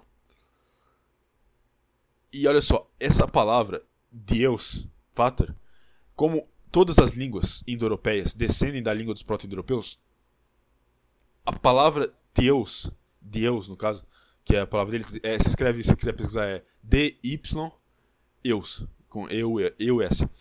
E isso se repete em várias outras culturas que descendem dos indo-europeus, entendeu? Zeus, Tyr, entendeu? É, esse- esse arquétipo do Deus dos céus que não é bom, entendeu? Ele não é, como pode dizer, ele não é bonzinho, entendeu? Ele não é, ele é um, como que eu posso dizer, ele é uma representação do masculino do seu povo, entendeu? Essa é a ideia. Dos, Deus de- que é ideias que neutro, que não tá nem aí pra você. E se você agradar ele, talvez ele te ajude. Exato. É, um- é um deus mais, tipo assim. é, guia, no caso, sabe? Tipo. Vão e, con- e conquistem, sabe? Não é tipo, eu vou prover pra vocês e dar tudo que vocês precisam. Entendeu? Não é, não é essa a ideia. Enfim. E aí, esses povos pastores, eles dominam toda a região aí e meio que eles passam a. a o meio pastoral pra frente, só que essa- aí entra a questão, entendeu? Esses povos pastores, eles dominam outros povos, eles se tornam meio que a aristocracia deles, certo? Se tornam os líderes e dominam a região e etc. Só que aí eles começam a se domesticar também, eles, eles passam a ser fazendeiros também, no caso, entendeu? Eles ainda comem uma dieta melhor que, as- que- que os, os plebeus, mas ao longo do tempo eles vão sendo domesticados, entendeu? Ao longo do tempo vão- a dieta deles vai ficando mais e mais de fazendeiro, entende? Enfim. É... E aí você tem essa dinâmica aí dos, dos povos pastorais, e aí, ah, é, uma coisa que eu esqueci de falar, dar exemplo de povos pastorais aqui. Mais recentes, os hunos, que invadiram Roma na queda de Roma, eram bem pastorais. Os citas, do século... dos séculos no, ali... do período de... no período grego e na, no surgimento de Roma, os citas eram o melhor exemplo de povos, de pastorais. Os sarmátios, os clássicos mongóis, entendeu? os mongóis eram 100% é, pastores, entendeu? Toda a dieta. Aliás, os mongóis tinham uma prática que era até uma coisa que outros povos não faziam. Que era, era muito comum eles. Por exemplo, eles terem animais que eles carregavam só pra beber o sangue deles. Que outros povos só, falavam, só faziam isso quando matavam um animal pra comer o animal, entendeu? Mas tinha animal, por exemplo, o que eles faziam era. Eles cortavam o animal, tiravam o sangue dele, aí, cura- aí fechava, estancava a ferida pro animal continuar vivendo, entendeu? Era muito comum eles fazerem isso. Enfim. É, povo pastor não falta, e toda vez que tem um povo pastor, todo mundo em volta tem medo deles. É, é tiro e queda. Não, não tem um, um povo pastor que, as- que to- que todos os povos fazendeiros em volta não tem o cu na mão com eles, entendeu? Enfim, aí acho que a gente pode entrar em, em Roma e Tácito, etc. Bom, Você Vai. acha que era possível fazer uma transição de outro modelo? Tipo, imagina que é um, um, povo, um povo fazendeiro e ele percebe que os povos pastorais eles têm uma vantagem. Eles conseguiam se tornar pastorais uma vez que você já criou a sociedade em torno de um modelo, não dá pra sair dele mais? Cara. Pensa o seguinte: como é que você convence as pessoas a fazer algo? Tem formas diferentes. Você pode convencer pelo medo, pode obrigar elas, você pode dar um Sim. exemplo e mostrar que Só, funciona. só que aí entra a questão: quando elas estão confortáveis, como você convence elas? Ai, é muito difícil. A não ser que você propositalmente tire esse conforto de alguma forma e obrigue elas a fazer o contrário, mas Exato. Então, é questão, trabalhoso demais. o povos fazendeiros são povos. É tipo assim, é o que. Você estuda história, já da primeira série falam disso. Que é os povos, é, quando o ser humano se torna sedentário. entendeu? Eles falam disso como se fosse uma evolução. entendeu? Agora o ser humano pode ficar sentado o dia inteiro e só olhando as coisas crescer. Isso é conforto, certo? Isso é conforto. um povo confortável. Não tem como ele. Tipo assim, o ser humano, em massa, no caso, raramente, acho que nunca aconteceu dele voluntariamente abandonar o conforto, entendeu? Acho não, acho que Isso é verdade. nunca aconteceu disso. Tipo assim, você tem uma massa de pessoas confortáveis e elas falam, não, não, não vamos abandonar o conforto e, e buscar algo melhor. Não tem isso. Não, não existe. Pelo contrário, você busca mais conforto instintivamente. Exato, Uma exato. vez que você conhece o conforto de algum nível, você vai sempre procurar conforto em outras áreas também. Exata, o que, o que mostra o seguinte, a evolução da dieta dos povos fazendeiros. Que é o quê? Começa com eles fazendo. plantando frutas selvagens e, e, e outras sementes e tal. E aí vai desenvolvendo até a gente chegar em trigo refinado, entendeu? Até a gente chegar em cana de açúcar. Entendeu? O negócio vai ficando mais e mais confortável, mais e mais é, caloricamente denso, com pouca nutrição, certo? E menos substância, no caso. Enfim. Bom, falar de duas coisas agora, que é os povos, a, a, a dieta dos povos que coabitaram com os romanos. Porque a gente já falou dos romanos na, no último, na última semana. Então a gente. Melhor. Vamos, tipo, vamos falar algumas coisas de Roma, tipo gladiador, mas vamos focar mais em outros povos. Porque é, a gente sabe bastante da dieta dos outros povos por Tácito. Aliás, a gente sabe bastante coisa por causa de Tácito. Entendeu? Tácito é meio que a única fonte de certas informações. Entendeu? Porque ele foi um cara que escreveu sobre certas coisas. Então, Tácito. é, olha que interessante. A gente estava falando da dieta dos, dos, é, dos povos pastores, dos caçadores-coletores, que seria a maior parte carne, fruta, entendeu? Eles não iam cozinhar muita coisa. É, laticínio, porque eles são povos pastores, óbvio que vão tirar leite. Enfim. E, e outra coisa, é, dá pra fazer um podcast só sobre a origem do leite também. Porque todo mundo pergunta, ah, quem foi o primeiro cara a ir lá chupar a teta da vaca? Tem uma resposta pra isso, mas outra, outra vez a gente fala isso. É, onde eu tava mesmo? Ah, é no. As tribos germânicas. Então, a gente falou do, dos romanos na, na última vez. A gente falou como. Sobre como eles eram dependentes e, e eram amantes, no caso, do tempero. Eles, eles adoravam o tempero. Então, Tácito começa descrevendo as tribos germânicas exatamente assim: que eles não preparam a comida, eles não temperam a comida, eles não cozinham a comida. A dieta deles era a maioria crua, entendeu? Os povos germânicos eles comiam muita carne crua, no caso. Muita carne crua, muito leite cru, muita fruta crua, no caso. E não tinha esse negócio que os romanos tinham muito de temperar as coisas, defumar as coisas, é, fazer conserva, fazer, enfim. Esses, esses, esses preparos complexos que os romanos tinham. Os germânicos eram bem diretos, eles matavam um animal, cortavam e comia. Hum, Nada muito além disso. É, outros povos ali da região já eram um pouco mais. É, como posso dizer? Diferentes. Os- os- os germânicos eles não plantavam muita coisa. Eles algumas coisas, mas era pouca coisa. Ah, o que entra uma questão é, essencial aqui, que é o seguinte. Eu falei lá sobre os três tipos de, de povos, é, dependendo da dieta. Só que é, ao longo da história, é, que você tem é vários povos que são uma mistura, de uma certa forma, de um dos três, entendeu? Então você tem povos que são. Eles plantam coisas, só que eles são caçadores-coletores. Por exemplo, eles têm uma- um, um- um centro ali, uma vila, eles plantam algumas coisas, só que a maior parte do tempo eles caçam e coletam, entendeu? Eles, só que eles voltam para esse centro de vila. Aí você tem povos pastores que também plantam algumas coisas. E você tem povos pastores, por exemplo, plantam alguma coisa, certo? Eles ainda são nômades. Eles plantam uma coisa, eles vão pastoreando, e no outro ano seguinte eles voltam onde eles plantaram o negócio e pegam, entendeu? Sim. E você tem povos é, fazendeiros que, que também pastam.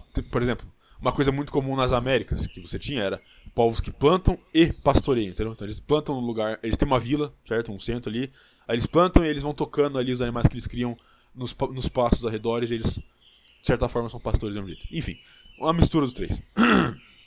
um povo é, exemplo disso, que era uma, uma mistura bem balanceada dos três, eram os celtas. Os celtas, eles plantavam tanto quanto caçavam, tanto quanto pastoreavam, entendeu? Era, era, uma, era uma dinâmica bem interessante. É, é, os, os celtas, você tem pouca informação fidedigna a eles, porque o cara que mais escreveu sobre celtas é Júlio César, entendeu? Então é meio que, é meio que a única fonte sobre judeus fosse Hitler. É, é como se a única fonte sobre Holocausto fosse a, a União Soviética. Exato. coisa. É, é, não- é meio difícil falar disso, mas Não dá pra confiar. é. Por exemplo, tem uma, um mito que é que os celtas eram, eram viadão, entendeu? Que eles davam culpa a todo mundo, era um bacanal do cacete lá. Isso, isso é um mito 100%. Sabe, por que- sabe de onde vem esse mito? Porque os romanos, na, no começo da República, quando eles primeiro encontram os celtas, eles achavam que os celtas eram mulheres, afeminados. Sabe por quê? Primeiro porque os celtas tinham cabelo grande, que era os romanos eram, eu já falei outra vez, não lembro quanto, mas é, os romanos eram os primeiros povos onde ter cabelo curto era norma para os homens, entendeu? Então Uhum. eles e- eles veem os celtas com cabelo grande, eles, eles associam aquilo à mulher, mas esse não era o aspecto principal. O aspecto principal deles pensarem que os celtas eram afeminados era porque os celtas usavam calça. Você pode me perguntar, mas, mas calça não é uma coisa associada ao masculino? Não para os romanos, porque para os romanos é, o homem usava aquelas túnicas curtas, sabe? Aquela sainha, no caso. Não usava calça. Cobrir a perna pros romanos e pros gregos também era coisa de mulher, entendeu? Mulher que cobria a perna, não era homem. O homem usava lá a, a túnica, a sainha dele. A mulher que usava um vestido ou alguma coisa que cobria até os pés, entendeu? Enfim, aí. Pra daí- outros povos também, cara. Alexandre, por exemplo, ele era extremamente mal visto pelo povo dele, pelos gregos, porque ele usava calça também, que ele pegou dos persas e. E quando ele voltou pra Macedônia. Voltou não, quando ele foi visto por macedônicos usando calça, todo mundo falou, cara, esse cara tá louco porque ele tá usando calça. Exato. Per- Tá maluco da cabeça. E, então, que- uma coisa que é engraçada é o seguinte: os romanos, eles depois eles usam calça. Que, na verdade, é calça. O, o nome da calça que os celtas usavam é bracai. E o- os romanos depois eles, eles usam bracai também. Por quê? Quando César invade a Gália e chega o inverno, aí ele percebe: ah, é por isso que eles usavam calça. e agora entendi. Mas nele relutando, passando frio pra caralho, ele fala, porra, que merda, cara. É, as, as bolas dos caras congelando ele. Ah, é por isso que eles usavam calça. Agora entendi. Aí ele pega e usa uma calça escondido e fala, opa, funciona. E aí, a turma, agora calça tá, tá na moda, vamos aí. É, exato. Não, tanto é que, tipo assim, você vê as. Tem lá as é, esculturas. É escultura que fala, enfim. É, aqueles desenhos que são feitos é, na pedra. Não é- não é desenho. É tipo escultura, vai. Vou falar escultura. Sobre a invasão da Gália, aí você vê naquele, naquele modelo que os romanos, eles. do- no começo do, do negócio, do começo do desenho, eles estão todos lá das, das- com a sainha dele de túnica. Aí vai indo pro final, eles estão todos de, de, de calça, entendeu? Porque meio que quando você, quando você tá no inverno é, mais ao norte, você- o cara percebe, ah, tá, por isso que pra, que, pra isso que serve calça, não entendi. Bom, enfim, é, a dieta dos celtas era balanceada, quer dizer, balanceada no caso de era o modelo dos três diferentes povos, entendeu? Era, um, era mais uniforme o negócio. É, outra coisa, dá um, dá um exemplo aqui.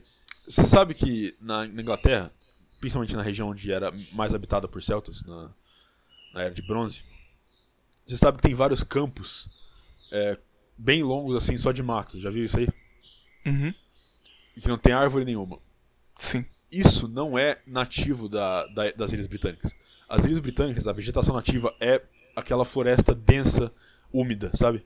Do. Eu esqueci o nome, enfim. Mas aquilo, aqueles campos de, de mato comprido que eles têm não é nativo. Aquilo foi desmatação dos celtas, sabia? Caralho, então eles matavam muito, cara. os povos, olha só, os celtas chegam na região lá, quer dizer, porque ah, enfim, a- as Ilhas Britânicas é um episódio, é uns três episódios só isso aí. que é muita coisa pra falar dali. Mas enfim, é, ce- já tinha antes mesmo dos celtas chegarem nas Ilhas Britânicas, porque eles também não são nativos dali. é, já era desmatado em alguns lugares, entendeu? Tipo assim, desmatamento é um negócio muito antigo, que que muita gente não sabe. Pô, então a culpa não é do Bolsonaro, cara? Infelizmente, não. Porra, pensei que era só, só tirar ele lá que resolvia. Pensou que era só tirar ele que os tigres e as- os elefantes na Amazônia paravam de morrer. As girafas. Pensei que era só isso, cara. Os rinocerontes, né? Porra, eu fui enganado então, que merda. Não, mas exatamente, os celtas, por plantarem e pasturarem ao mesmo tempo, eles, desma eles cortam as árvores tudo e derrubam pra fazer campo de para plantar e campo pra pasto, pra pasto entendeu? E isso, tipo, 4 mil, 5 mil anos atrás. Isso não é algo recente. Derrubar árvore pra fazer plantação e pasto pra animal não é nada recente. É bem humano, pra falar a verdade. Mas eu fiquei surpreso agora, cara, porque.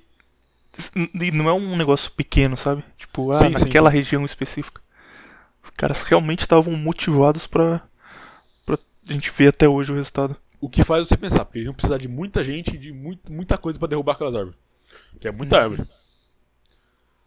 Mas enfim, é, É verdade. e, se- e quando, e quando estudam o, solo desses, campos que tem na, na Inglaterra, eles ainda veem que, tipo assim. é, foi assim que descobriram, no caso.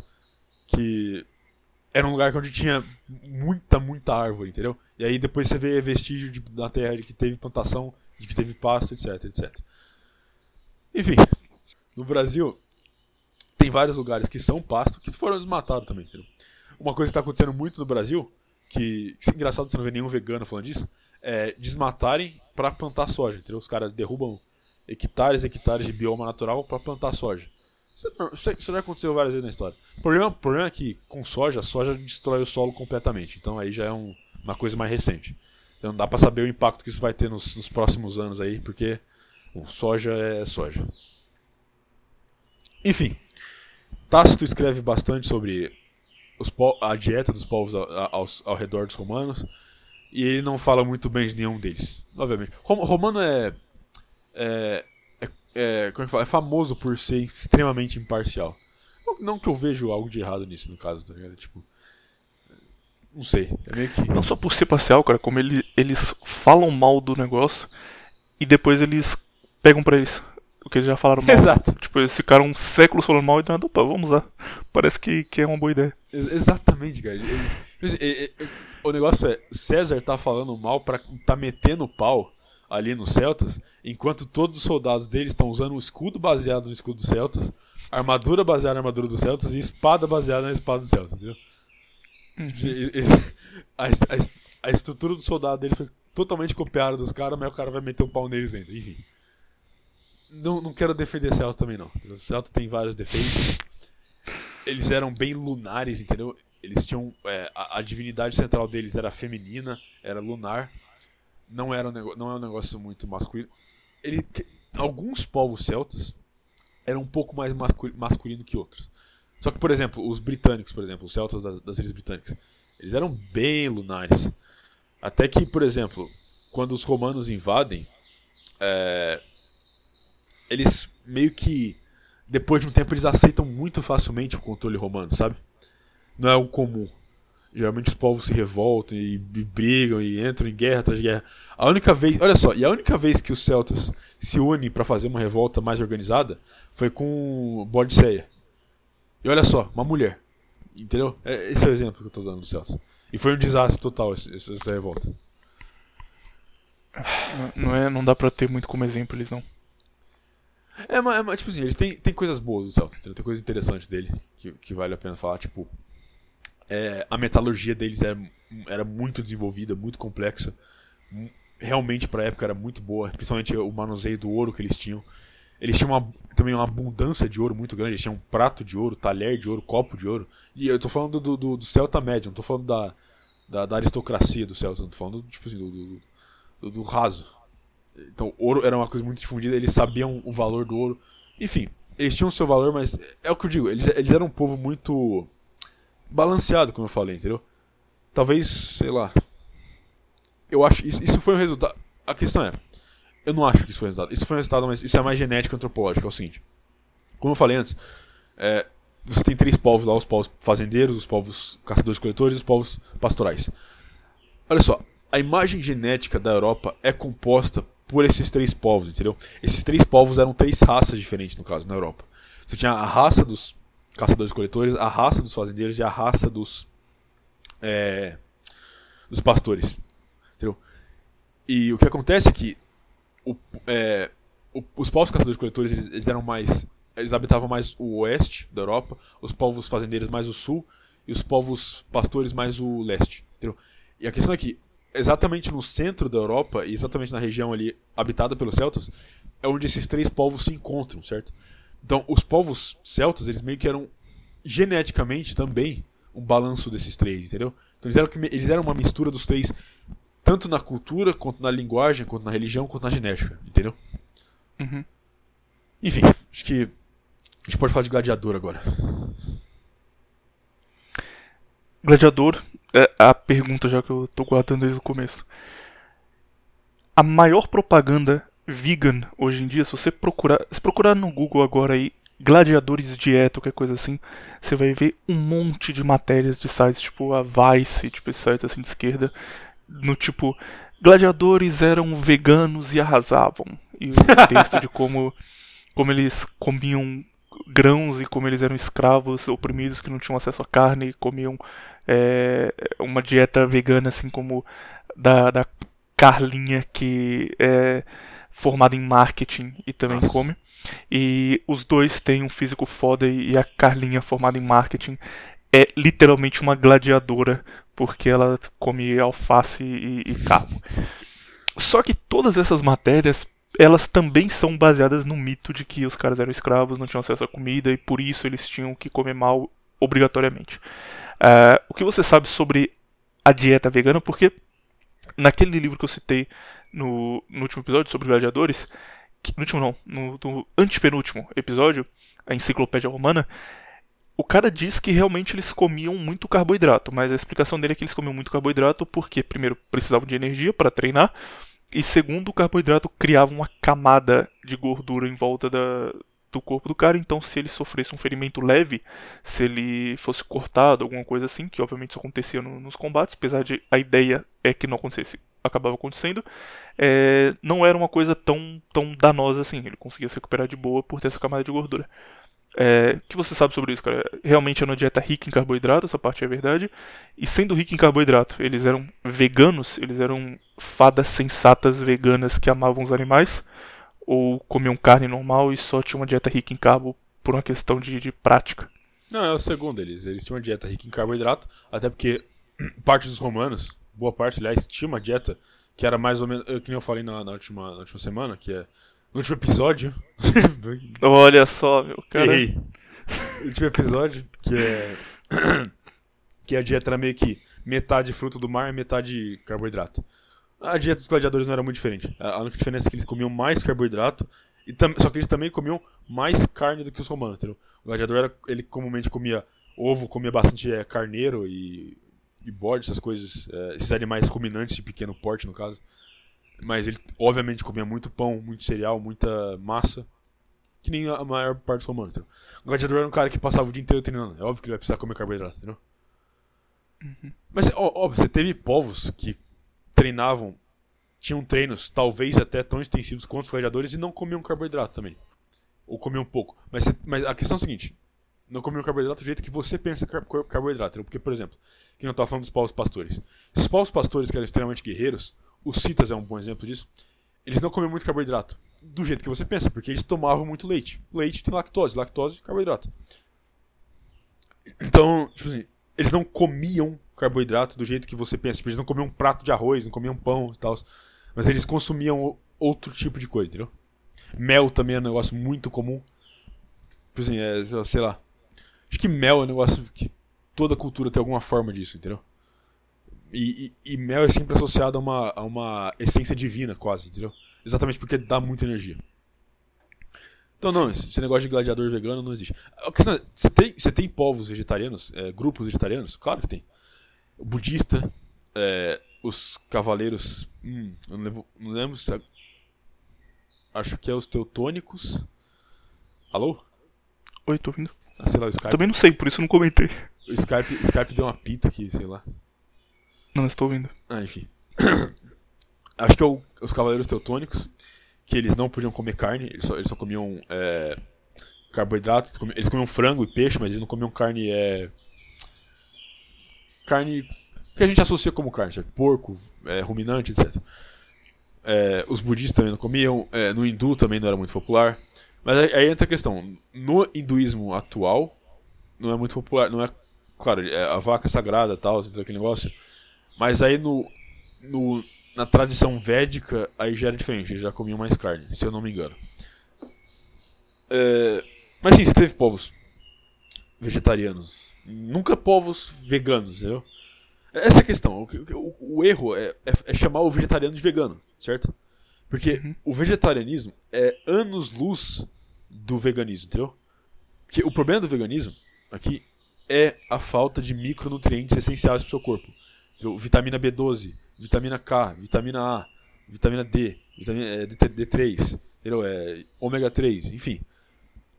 esse é o problema do, do veganismo.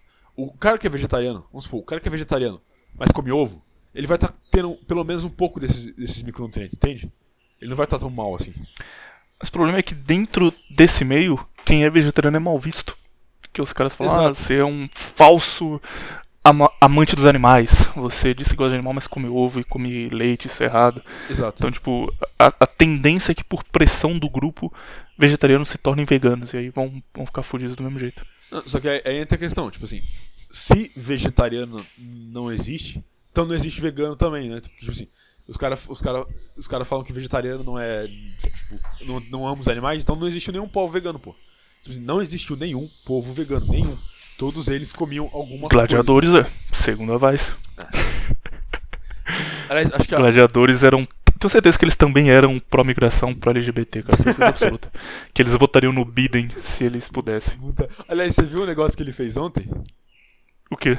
Ele foi fazer um discurso, aí, sabe, um discurso é, de eleitoral e tal. Aí ele chegou, ele andou até o microfone. A, a primeira palavra dele foi o seguinte: escuta isso aqui. Aí ele pegou o celular dele e colocou, sabe qual música pra tocar no celular dele? Qual música? Despacito.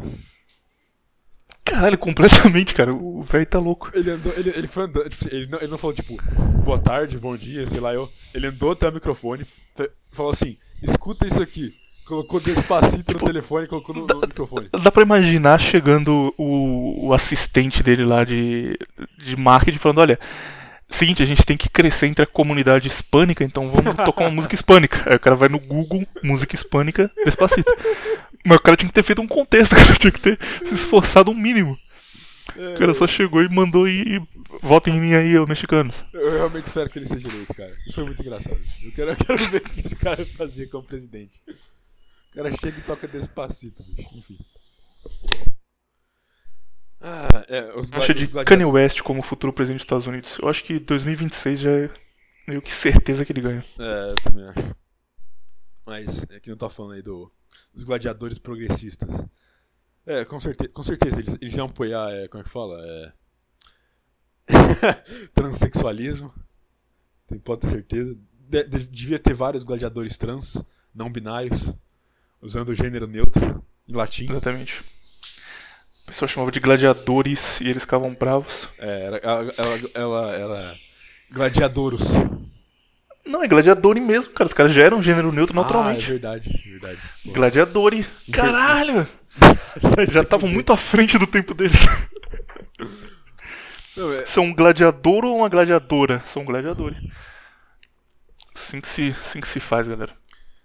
Deus tenha piedade.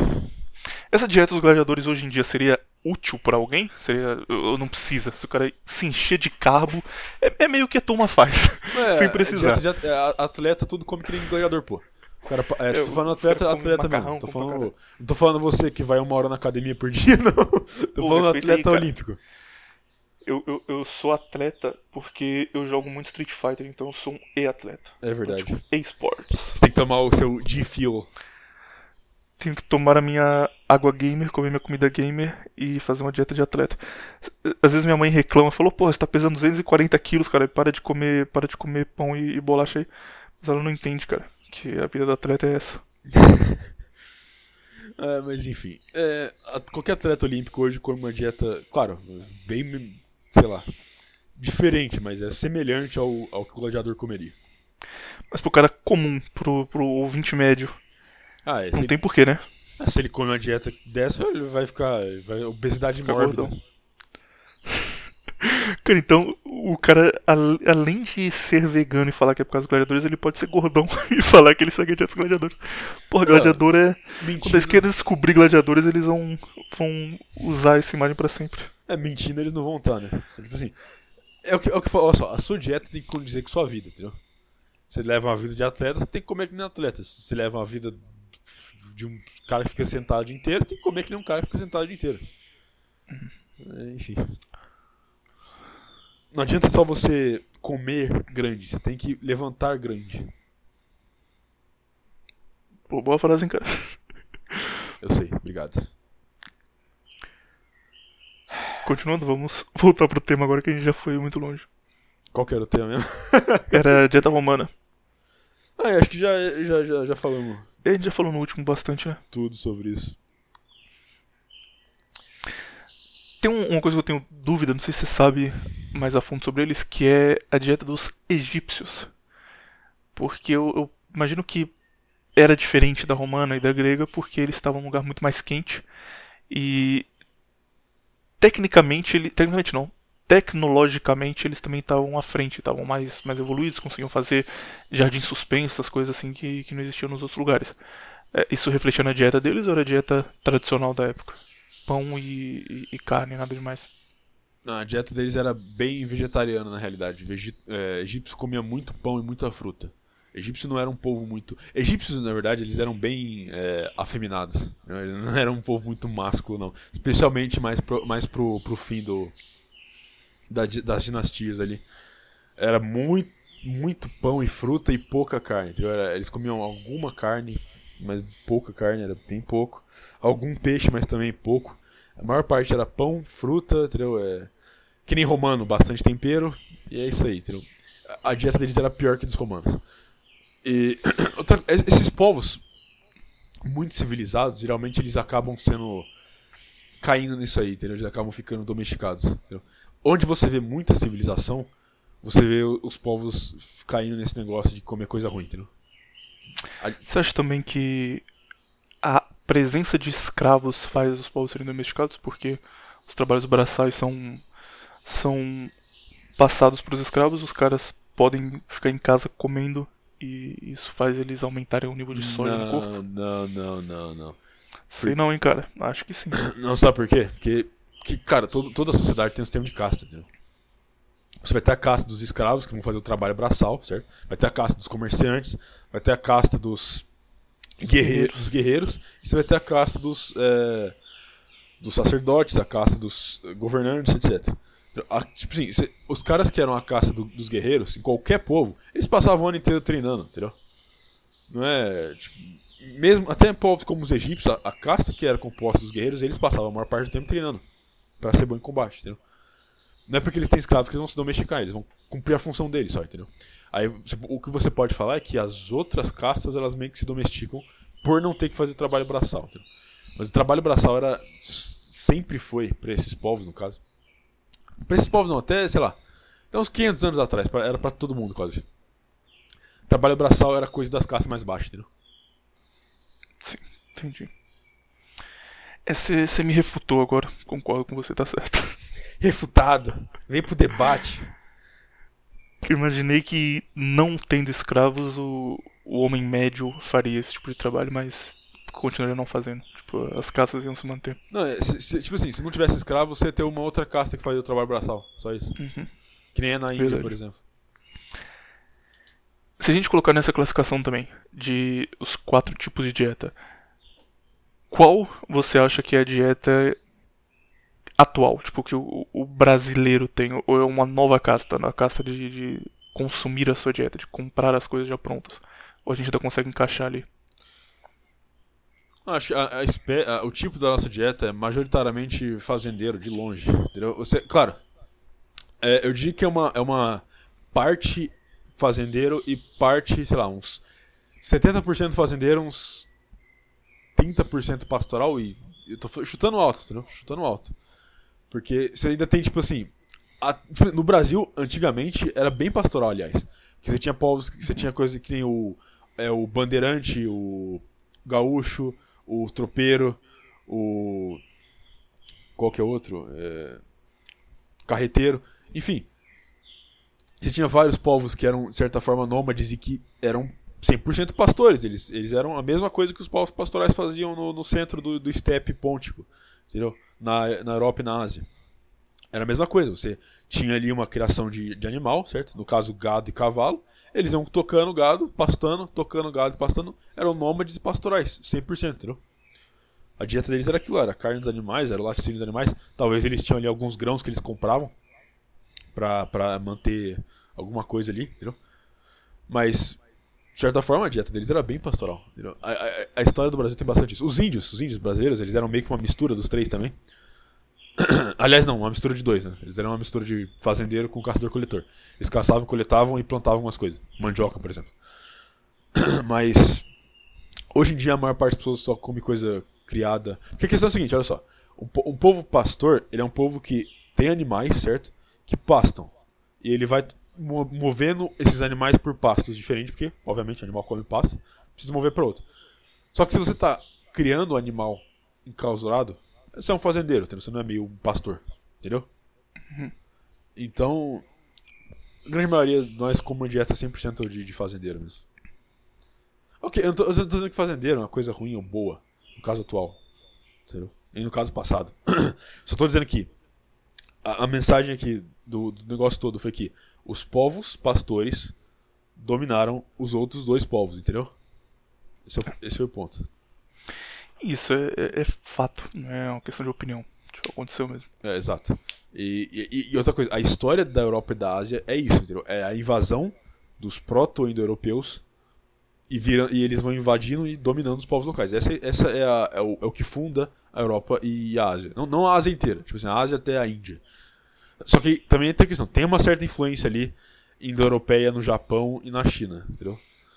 Então dá pra você falar que foi a Ásia inteira. A Ásia inteira teve uma influência muito grande aí. Enfim. E Norte da África também.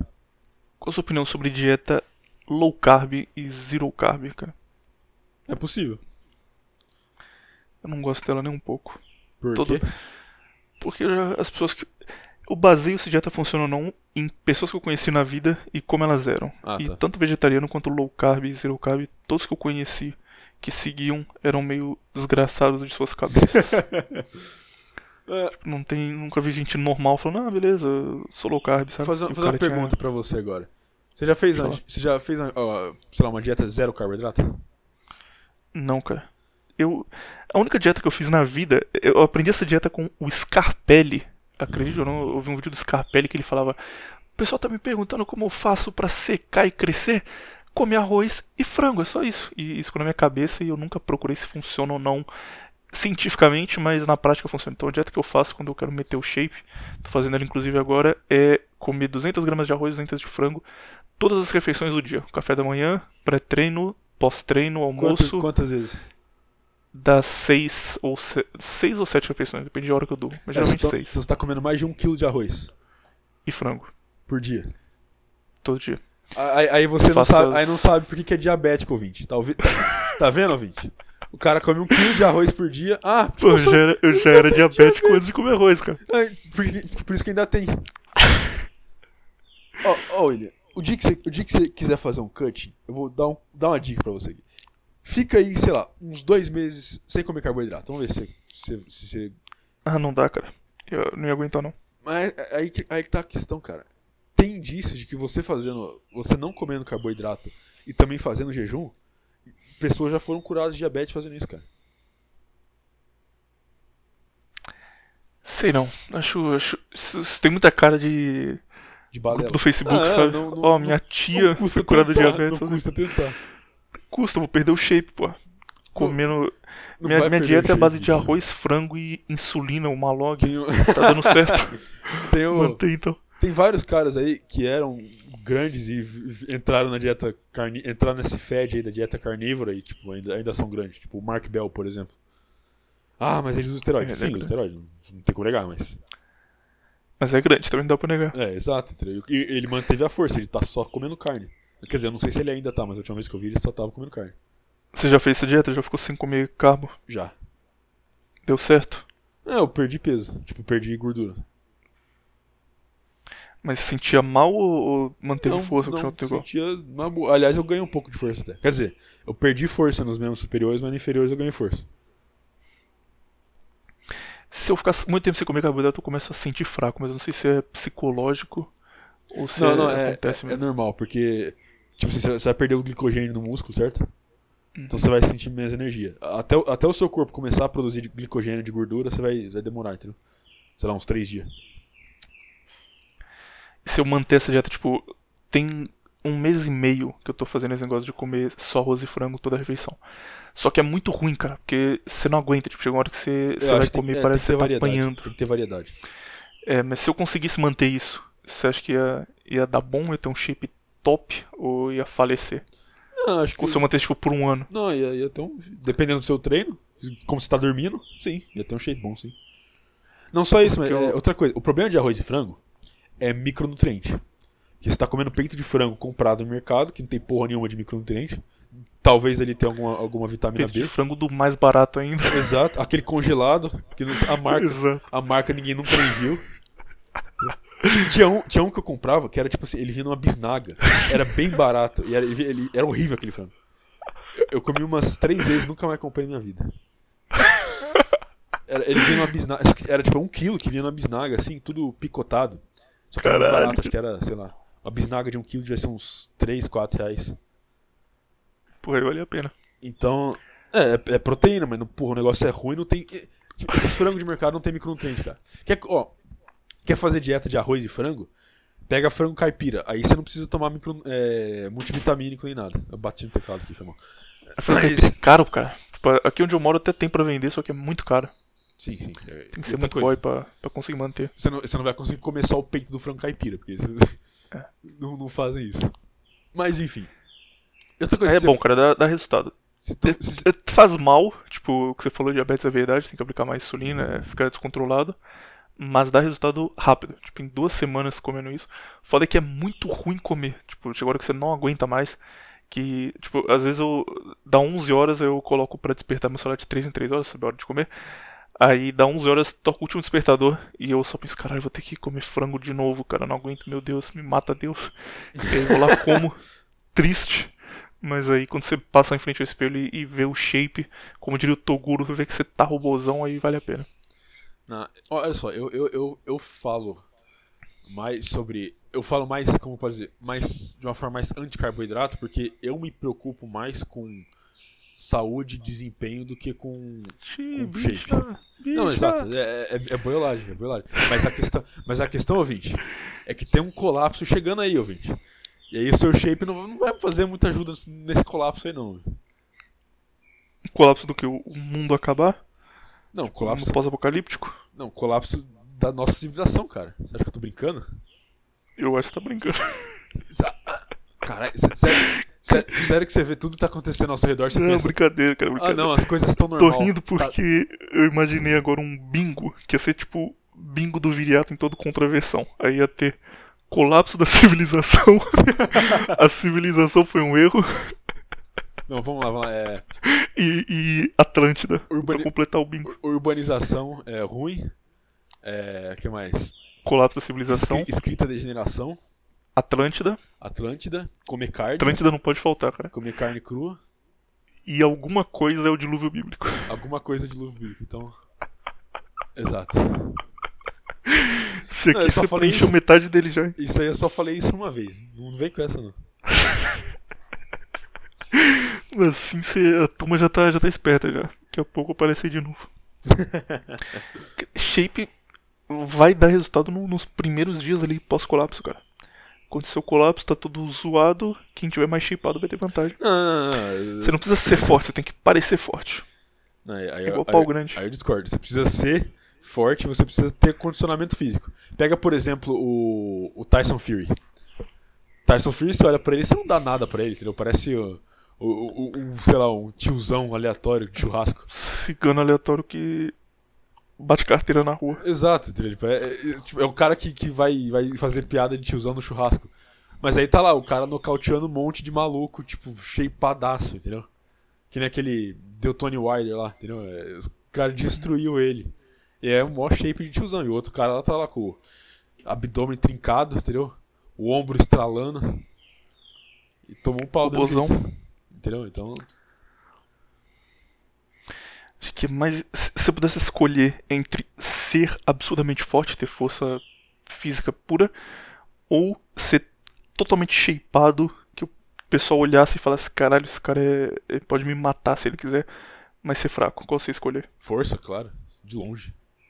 Eu não, cara, eu escolhia ser absolutamente você prefere ser um shapeado fraco do que um sem shape forte? Shapeado, tipo, sabe quem é Fábio Giga? Sei.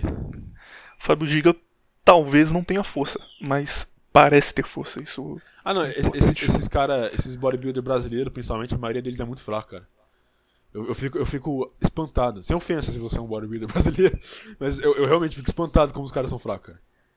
Tipo, você vê uns malucos, tipo, 110 quilos, 120 quilos, levantando, tipo, 80, 100 no supino. Eu fico, o quê?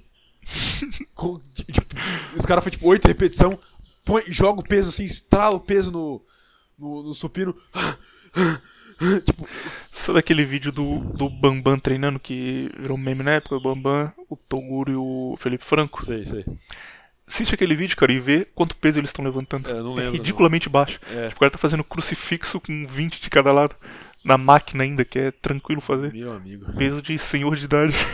e gritando, caralho, eu vou conseguir. Não, é o que eu porra." fa- esses caras, esses cara, ah, sem ofensa, mas é puro esteroide. É puro esteroide esses caras.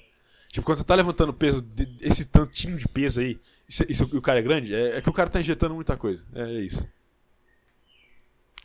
Lá vem o papinho, hein? Com bomba até eu. Com bomba é fácil. Não, não, não é esse o ponto. O ponto é, tipo assim, o cara, não, o cara tá treinando. O negócio é o seguinte, ó, dá, dá o bizu pro ouvinte aí. O negócio não é você ter um treino bom, é você ter um treino consistente.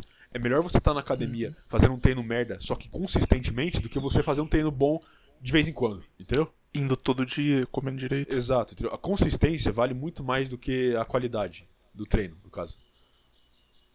Então, sim, esses caras eles não eles não estão usando muito peso, mas eles são consistentes. Eles estão há anos fazendo o mesmo negócio, comendo a mesma coisa, dormindo direito. Estão há 15 anos fazendo supino com uns 50 quilos. Exato.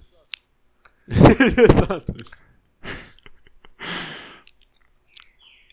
Provavelmente, tenho certeza que a reação agora de todos os ouvintes aí na transmissão ao vivo vai ser: caralho, o William é muito gado querendo meter o shape por estética. Viria até o. Não, não, não. Esté- Estética é, estética é essencial, sim. Estética é essencial, mas eu não vejo. Tipo assim, se você quer um. Vamos supor. Se você é alguém que quer servir de exemplo pra algo, você quer simbolizar algo, estética é essencial. Mas se você tá querendo sobreviver ao, ao colapso, aí você precisa ter força e condicionamento, não, não shape. o colapso que se iniciou olha só, na, outra na coisa. civilização. O que não quer dizer que você não, não pode ter shape, não é isso que eu tô falando, entendeu? Porque se o cara tem condicionamento tem força, ele vai ter um shape muito melhor que a maioria das pessoas, entendeu? Mas óbvio que ele não vai ter um shape, tipo. Ele não vai ter um shape inexplicável, entendeu? Ó, tem um, um amigo nosso que faz inclusive a introdução aqui do podcast, chamado Luiz Tapetinho, que ele treina todo dia, tipo, o cara se dedica, treina direito, faz aqueles treinos com. Aqueles treinos tipo do Sardinha, sabe? Que o cara usa um monte de técnicas diferentes, o cara treina bem. Só que aquele filho da puta come bacon todos os dias, cara. Todos os dias. Tipo, 5 e meia da manhã, ele, ô, tô comendo um bacon aqui de café da manhã. À noite ele tá comendo bacon, o cara almoça bacon, come bacon o dia inteiro. Aí ele tem força, ele tipo tem um físico ok, só que tem uma camada de gordura por cima disso. Não é gordo, mas tipo, é o cara que é shapeado, mas não é seco. É o, o fortinho parrudinho que o Hernani que o Hernani disse. E eu, na minha perspicácia, acredito que isso seja cope. Isso seja o cara não consegue seguir a dieta. E ele fala: "Não, não, mas porra, quem quer ter tanquinho, cara? Quem quer ter o corpo marcado? Porra, isso aqui que é legal, cara. Fortinho, parrudinho é o físico que importa." Mas eu acho que é tudo cope, é tudo desculpinha porque o cara não consegue manter a dieta direito e fica dando essa desculpa. Mas é mesmo. Você acha que, que é desculpa ou não? Que realmente é esse é o, o shape ideal? É cope. Eu tô brincando. É. Ó, a questão é a seguinte: pra, pra força e condicionamento, você não precisa ser seco, entendeu? Mas a questão é que a maioria das pessoas, tendo força e condicionamento físico bom, vão ficar seco, entendeu? Não, é, a questão é, a questão é quão seco o cara tá, entendeu? Tô falando tipo assim, porque sei lá, a maioria da população, a maioria do o homem médio hoje tá, sei lá, entre uns 25% de gordura corporal por aí, certo? Uhum. O homem médio tá uns 25, 30% aí. Tem, cara, tipo, sei lá, esse soy boy magrelo, o cara ainda tá, tipo, 30% de gordura corporal. É aquela barriga mole. Os cara, o braço do cara parece um, um espaguete, mas ele Ele, tá, acha que tá bem. ele tá- Eu não tô magro. ele, ele, mas ele tá com barriga ainda, entendeu? Tipo, o cara não é nem fortinho parrudinho, ele é só. Ele, é- ele consegue ser gordo e magro ao mesmo tempo. Enfim. Sabe que é um exemplo perfeito disso, cara? Monark. É, é. O soy boy magrelo com 30% de gordura corporal.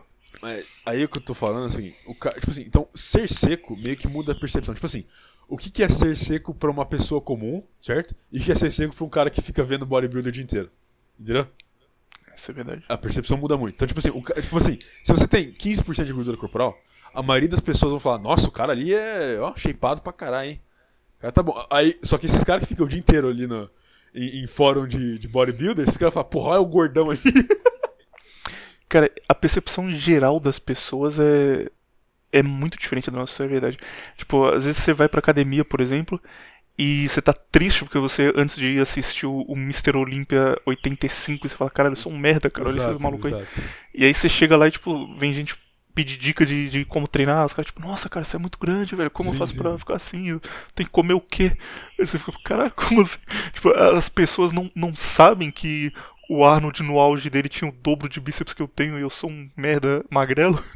Será que elas não descobriram ainda? Outro dia, outro dia, outro dia não, foi antes da quarentena acontecer aí. Teve um dia que, tipo assim, eu, eu tava. Eu tava bem pra baixo, sabe? Eu falei, nossa, eu tô gordo, eu tô com os braços finos, que merda, bicho. Que shape merda que eu tô agora, hein? Aí eu fui pra, pra academia, tá ligado? Aí lá na academia eu encontrei um maluco. Eu estudei com ele no ensino médio, entendeu? Não vi ele há uns dois anos. Aí ele chegou pra mim e falou: Caralho, mano, o que, que você tá tomando? Passa aí, o que, que você tá injetando? Eu fiquei, o quê? Só que aí eu percebi, tipo assim, eu olhei, eu olhei em volta e realmente eu era o maior cara ali na academia, entendeu? Não, não, não me gabando nem nada, era só que tipo, todo mundo era muito pior mesmo, entendeu? Era só tipo magrelo e, e gordo. Eu fiquei, caramba, o negócio tá feio mesmo, bicho. O homem, é o homem médio só decaiu, cara. Só decaiu. Tipo assim, o que era o homem médio. Tipo assim, eu- eu- outro dia eu vi uma, uma foto de um, de um vô meu na praia, tá ligado? Ele tava na praia de sunga, tá ligado? Aquelas fotos, tipo, anos 70, sabe? Hum. Eu falei, porra, o velho tava. Brasília estacionada do fundo. É, eu falei, pô, o velho tava bem até, tá ligado? Tipo, tinha um, tinha um peitoral ali até, parecia que fazia umas flexão e tal. Tava bem. Não, tipo, não tava gordo nem nada, sabe? Tava bem até. Tem um, um subreddit chamado The Way We Were. A forma como éramos, o jeito como éramos. E lá E o é, cara tipo- usa Reddit. Ih. Não, tem um amigo meu aí que usa e me contou. Aham. Eu tenho um amigo que é otaku, ele me conta coisa de anime. Ah, e eu tá tenho um bom. amigo que é que usa o Reddit que me conta coisa do Reddit. Aí eu fico sabendo. E esse, esse subreddit, tipo, a ideia é que você pegue fotos dos seus antepassados e poste ao lado de uma sua, fazendo a mesma pose. Ah, eu vi. E o pessoal tá falando. comenta, tipo, ah, esse, o olho de vocês é parecido, hein? Isso aí é. E, cara, a maioria é tipo. Os caras tinham um avô shed, avô com ossos bem formados, sabe? Maxilar bom, e tipo. Shed, cara, que hoje em dia seria um cara bonito. E aí ele posta, tipo, ah, aqui meus dois avós e eu. E o cara é um gordinho sem queixo, Deformado. com a cara triste, cara. Tipo, e, e não é uma diferença tão grande, são duas Sim, gerações só, tá ligado? Sim, sim. Não, cara, eu, eu, tipo, eu tinha um bisavô meu que era muito shed, cara. Ele tinha dois metros, tá ligado? Queixo quadrado, o maluco era. era, sei lá, não, não vou dizer que ele era bombado, mas era tipo forte, tá ligado? Uhum. Fisicamente também. Meu avô, cara, meu avô ele é do interior de Minas. E tipo, ele morava numa cidade e a cidade mais próxima de onde ele morava ficava a 5 horas a pé. E ele ia pra cidade normalmente a pé, tipo, ah, vou lá na cidade comprar um negócio ele ia a pé, andando 5 horas. Eu já achava isso loucura, que o cara andava 5 horas é, à toa, como se não fosse nada. Uhum. E aí eu descobri pouco tempo atrás que um dos filhos dele nasceu com um problema, alguma coisa no cérebro que, tipo, ele ia morrer com 10, 12 anos, não tinha muito o que fazer. E já sabiam disso, mas ainda assim fizeram o possível pra estender ele conseguir viver o máximo possível, mas já era certo que ele ia morrer. E aí ele fazia tratamento nessa outra cidade e ele precisava ir lá cada 15 dias. E meu avô levava esse moleque pra lá nas costas, tipo, ele pegava ele, colocava com um lençol, sei lá o que ele fazia pra segurar ele nas costas, pra não mexer muito, andava 5 horas carregando um moleque de, sei lá, 30, 35 quilos, passava no médico e voltava pra casa. Dava 10 horas de caminhada a cada 15 dias. E era um negócio comum, tipo, não era um negócio que todo mundo falava, caralho, o que ele tá fazendo aqui, que loucura. Tipo, uma coisa que pra época a turma tava acostumada, sabe? É, Fisicamente hoje em dia seria absurdo, mas eles só faziam de boa. E o número de horas trabalhadas também, tipo, era comum se acordar quando o sol tava nascendo e roçar e ficar lá 16 horas por dia trabalhando e parar, tipo, pra fazer uma refeição no meio, trabalhar pra caralho, voltar pra casa dormir e fazer isso de novo. Hoje em dia isso é completamente impensável pra gente. Sim, exato. O que nós nos tornamos? Não, e, aí, e aí a galera fica falando, haha, olha esses caras trouxa reclamando da modernidade, a gente tem maior conforto hoje, haha, que bosta, hein? Enfim. Mas te- tem um, um ponto que essa galera tá certa. Quer dizer, eles não estão certos porque eles não falam isso, mas é uma coisa que eu tô vendo acontecer aos poucos. Que é turma que critica a modernidade sem entender muito bem o, o conceito, sem Exato, exatamente o que a gente exato, fala. exato. Eu, eu vi um cara no grupo do Menefrego no Telegram, inclusive, não é muito longe da gente não, que o cara disse que, tipo, alguém começou a falar de OnlyFans, aí o cara falou, nossa, verdade, a internet moderna é uma merda. Ué? o cara bolou o conceito de a internet moderna. Tipo, tem a internet, A internet de tradicional. 2014, A internet tradicional. a internet de 2014, a internet tradicional era boa. A internet moderna aí é o problema, cara. A gente tem que acabar com a internet moderna. Os, os caras mandam uns. Ah, tal coisa moderno é ruim. E não entende muito bem o que é o conceito de moderno. Sabe? Não, mas a, a é, a que- maioria das pessoas, tipo assim, é, é a questão do exotérico contra esotérico. A maioria das pessoas vê um negócio, tipo, revolta contra o mundo moderno. E acha que o cara tá falando, tipo, ah, quer destruir a tecnologia. Ah, o cara não gosta de carro. Ah, o cara. entendeu? É tipo. Os caras acham que o mundo moderno começou, sei lá, em 1950, entendeu? tipo, eles, eles não entendem, eles não entendem nem um pouco o conceito de modernidade contra tradicional. Nem um pouco. A única pessoa que eu vi falando isso bem é você, cara. Dá os parabéns aqui. Ah, quando você eu- explicou eu- o que é tradicionalismo e qual é a ideia disso. Eu discordo. Acho que o melhor que fala disso é o Carlos Alberto Sanches. Se inscrevam no canal dele. É, Ele eu não- nunca vi falando desse assunto não, mas o seu vídeo sobre isso, sobre tradicionalismo, é muito bom. Gosto demais dele. Usa, usa aquela explicação, inclusive, quando a- alguém me pergunta o que eu acho que é o modelo ideal de cidade onde as coisas começaram a dar errado. É que, tipo assim, você tem. Você pode ter. É, a, a tradição é um negócio atemporal, entendeu? Você pode ter sociedades tradicionais em qualquer época, entendeu? Não, não, não faz. Tipo assim. O tempo não é, não é a questão aqui, entendeu? É a forma. Uma, uma sociedade moderna. Você, você- olha só, você, pode, você teve sociedades modernas na antiguidade. E você teve sociedades tradicionais nos últimos, sei lá, 40 anos aí, entendeu? Tem, hoje em dia são muito isoladas, muito fechadas, mas Exato, você- exato. existe algum lugar aí. Olha só, o, o Irã é próximo de uma sociedade tradicional. Era, pelo menos. Agora não sei como é que tá lá. Mas a- tipo, depois da Revolução Iraniana, que eu não tô defendendo a Revolução Iraniana, mas foi algo tradicional, entendeu? Foi uma revolução tradicional. Foi anti-americanismo moderno em prol da tradição islâmica deles, entendeu? Não tô defendendo a tradição islâmica deles, tô falando que o que eles fizeram foi algo tradicional pra eles. É porque você tem que explicar cinco vezes. Não tô Não, defendendo. não tô É, defendendo. não, é porque, tipo assim, Só pros caras não distorcerem. Exato, não, é Não porque tô defendendo. É, é um negócio, entendeu? Eu, se eu- é que nem eu falei lá da, da pasta de dente. Ah, se você põe na. O que, que você põe na boca você não, você não vai comer? Ah, mas ele não escova o dente, entendeu? É... Tipo, agora eu vou falar, tipo, vai ter um monte de imagem, né? Ah, é, ele, é, ele é muçulmano. Ele... ele apoia a Revolução Islâmica. Ele só pode ser muçulmano xiita. Aí vai estar. Tem uma bandeira do Irã aqui em casa. Eu tenho uma bandeira tirando na minha casa, cara. Ah, é Mas legal. não, É, mas não legal. defendo não, só tenho aqui. Ah, por que, que você tem e você não defende? Porque na época da Copa do Mundo tava vendendo muito barato. Eu comprei um monte de bandeira. Tem uma bandeira da Bélgica, uma do Irã e uma. Uma verde, eu não lembro agora, acho que é da Arábia Saudita. Só passei no, numa lojinha que tava vendendo bandeira por 3 reais. Eu falei, porra, vou comprar umas aí. Nossa, por que o cara, que o cara vende bandeira de, de país que, sei lá, tem duas pessoas no Brasil também? Por causa da Copa. Tipo, sei lá, acho que ele pensou, ah, vai vir alguém aqui da Arábia Saudita ver o jogo, vou vender. Ah, se vier, Aí ele não vai veio. a bandeira dele, né, bicho? Aí não veio ninguém, ele vendeu por 3 reais. É, pode ser.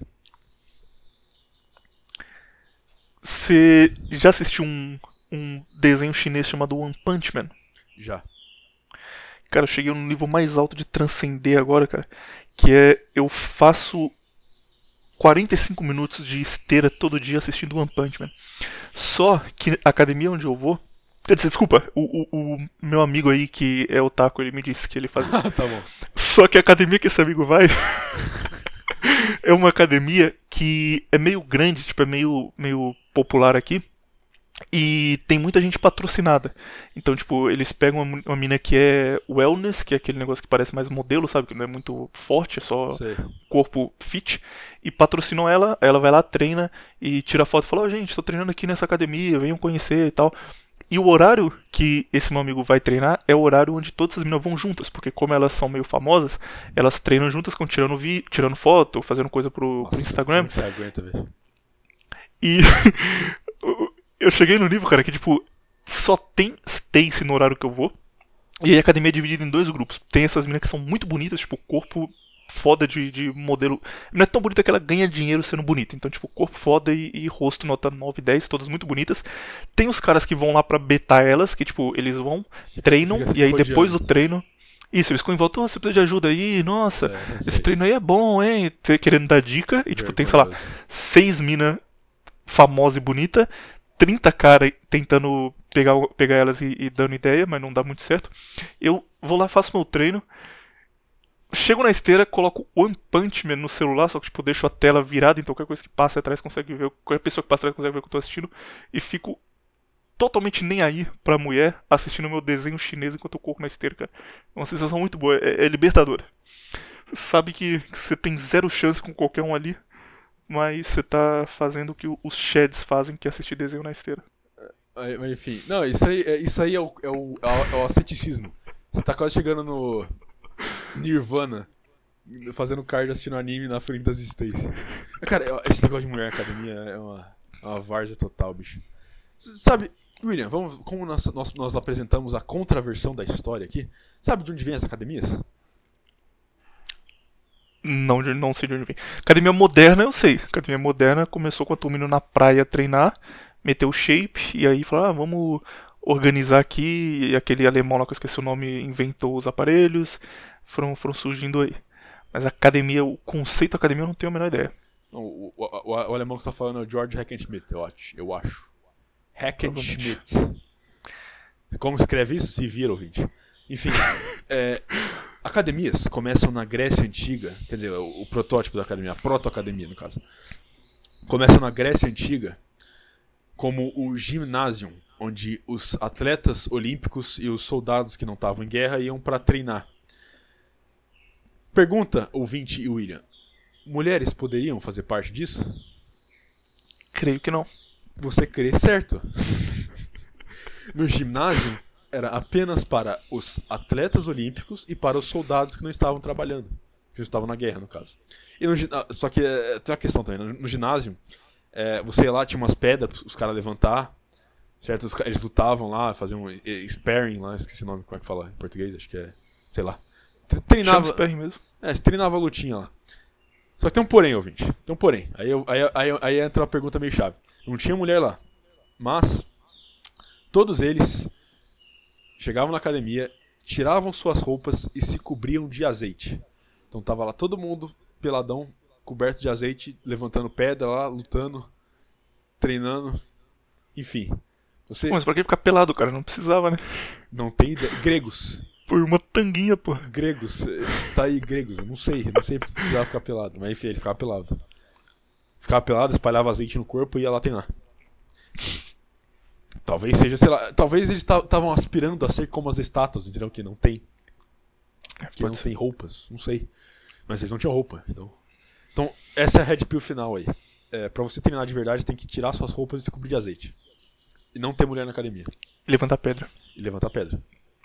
Mas em algum momento isso mudou, cara, porque lá pra, tipo, década de 80 até 70, antes do, do, do Pump Iron é, estourar nos Estados Unidos e aquela moda de academia, fit e tal, vir pro Brasil. A academia era vista como uma coisa de, de homossexual, cara. Sim. Especialmente no Brasil, tipo, lá fora não tanto, mas no Brasil era muito pesado. Tem um negócio chamado documento especial. Te- Existe no YouTube, você pode assistir. Era, era tipo um profissão repórter do passado. Eles pegavam é, um cara que estava começando a, a carreira de repórter, ele ia apresentar um assunto que não era muito comum. Então, tipo, ele ia mostrar gangues de rua. Aí o cara chegava lá e filmava o pessoal, torcida organizada, esse tipo de coisa. E tem um muito bom chamado Soltando a Franga na América, que são sobre brasileiros que foram para os Estados Unidos, viraram garotos de programa nos Estados Unidos. E aí eles entrevistam os caras e todos são shapeados. E aí um deles, o, o, o repórter pergunta: Não, no Brasil o pessoal desconfiava que você era homossexual. Ele fala: ah, Todo mundo comentava, né? Porque via que eu gostava muito de academia, via que eu frequentava bastante academia, então o pessoal comentava, mas ninguém tinha certeza. E vai passando o episódio, você vê que é uma coisa comum, cara. Tipo, eles tem um maluco que ele ele foi dançarino em um clipe da Madonna. E aí por isso ele ganhava muito dinheiro, tipo, ele ganhava mil dólares por programa que ele fazia. E aí mesma coisa, não, como é a sua vida aqui nos Estados Unidos? Ele fala, ah, a gente tem que se preparar bastante. Assim, eu vou pra academia todos os dias, isso aí eu fazia no Brasil já, eu tenho que continuar fazendo aqui. E eu percebi que tinha uma razão para isso, mas tipo, a academia era vista como coisa de, de, de gay, cara. E mudou, graças ao Arnold, que falou, não, você pode. Você pode Você pode ir na, sem na praia, pegar as loirinhas e ao mesmo tempo ser shapeado, não tem problema. Mas em algum momento isso mudou e virou o contrário. Academia é coisa de mulher e, e gay, e felizmente o Arnold salvou a gente. Não, mas é, uma coisa interessante, sabe quem é um desses bodybuilders brasileiros gaysão que vai pra lá fazer isso aí? Quem é? Ricardo Milos, o cara que se popularizou como meme. Você vai me achar muito burro agora, mas eu não sabia que o, o Milos era brasileiro. Sério? Não sabia? Sério. Não, ele é, o Ricardo Milos é brasileiro, pô. Caralho. Tem um documentário muito bom também sobre isso, que ele chama Road, Road to Gold, Caminho para o Ouro, que é meio que um Pumping Iron é, parte 2, sabe? Foi feito poucos anos depois. E eles vão lá e falam com os caras que estavam treinando pra ser Mr. Olímpia na época. Um deles é brasileiro, é um cara loiro. Esse cara é até meio famoso. Se procurar, tipo, o primeiro fisiculturista brasileiro no Olímpia, você deve achar matéria sobre ele. Na época eu lembro que eu procurei, encontrei bastante coisa. Mas o cara claramente queimando, tipo, ai, tô super feliz aqui de, de estar aqui na, na América. Aí o cara pergunta pra ele, esse cara é muito shapeado, cara, tipo, ele, ele tava competindo no Mr. Olympia, o cara era muito grande. Então não combina, porque, tipo, é um cara shed com puta queixo, com, sabe, cara de, de que te mata num soco com a vozinha fina. E aí o cara pergunta assim: ah, não, por que você começou a treinar? E a resposta dele, cara, sem, sem brincadeira, tá lá no documentário, vocês podem ver. A resposta dele é: eu queria muito fazer balé, mas o meu pai não deixava, falou que eu não podia fazer balé.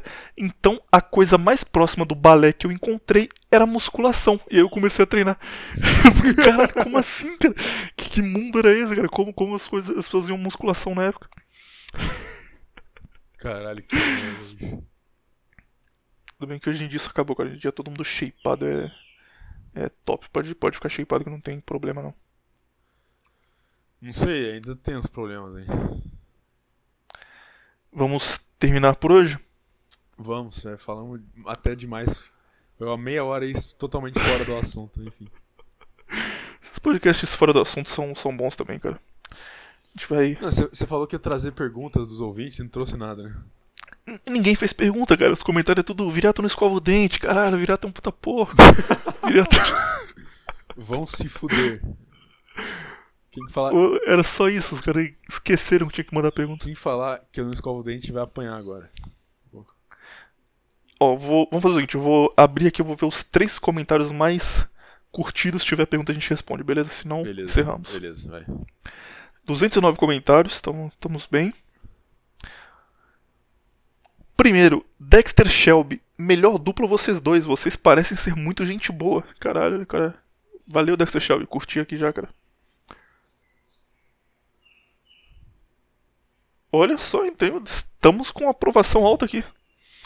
Tem 11 respostas ao comentário dele. Os caras são fascista mais gente boa do Brasil. O Viriato é mais Ed, enquanto o William é mais amigável. As duas personalidades se completam igual Goku e Vegeta. que bosta. Seu velho. Química boa, sem ser gay. Viriato Chan é tsundere. Isso aqui eu... Isso aqui eu. Aí o L Warrior mandou uma piada. Essa piada aqui é boa, cara. Nossa, essa aqui eu ri demais. Ele mandou o seguinte: Que dupla? Os dois são a mesma pessoa, kkk. obrigado. Obrigado, obrigado por contar a mesma piada que tá contando há seis meses. Muito boa. Verdade, gosto muito de ver eles juntos. E o último foi: O cara é fascista, vai sentar a mão na cara do Zancap. do nada. Sugestão: Sociedades matriarcais e patriarcais durante a história antiga. Gostamos muito do Contraversão e sabemos que vocês têm assuntos para cuidar em suas vidas particulares, mas em nome dos ouvintes de ambos, gostaria de pedir que vos deem mais atenção aos teus respectivos canais no YouTube. Sentimos faltas de vídeos, queremos mais vídeos originais de Menefrego e Bezes Virato. É um Episódio novo do Menefrego esse sábado agora, cara, sobre Alexandre o Grande, estreia 6 horas lá, pode, pode lá assistir. Você tem previsão aí, Virato? Ou, ou um dia sai? Ah, deve sair amanhã ou sexta. Deve sair. Eu falei semana passada também pra quem me perguntou, então. não é muito a sério.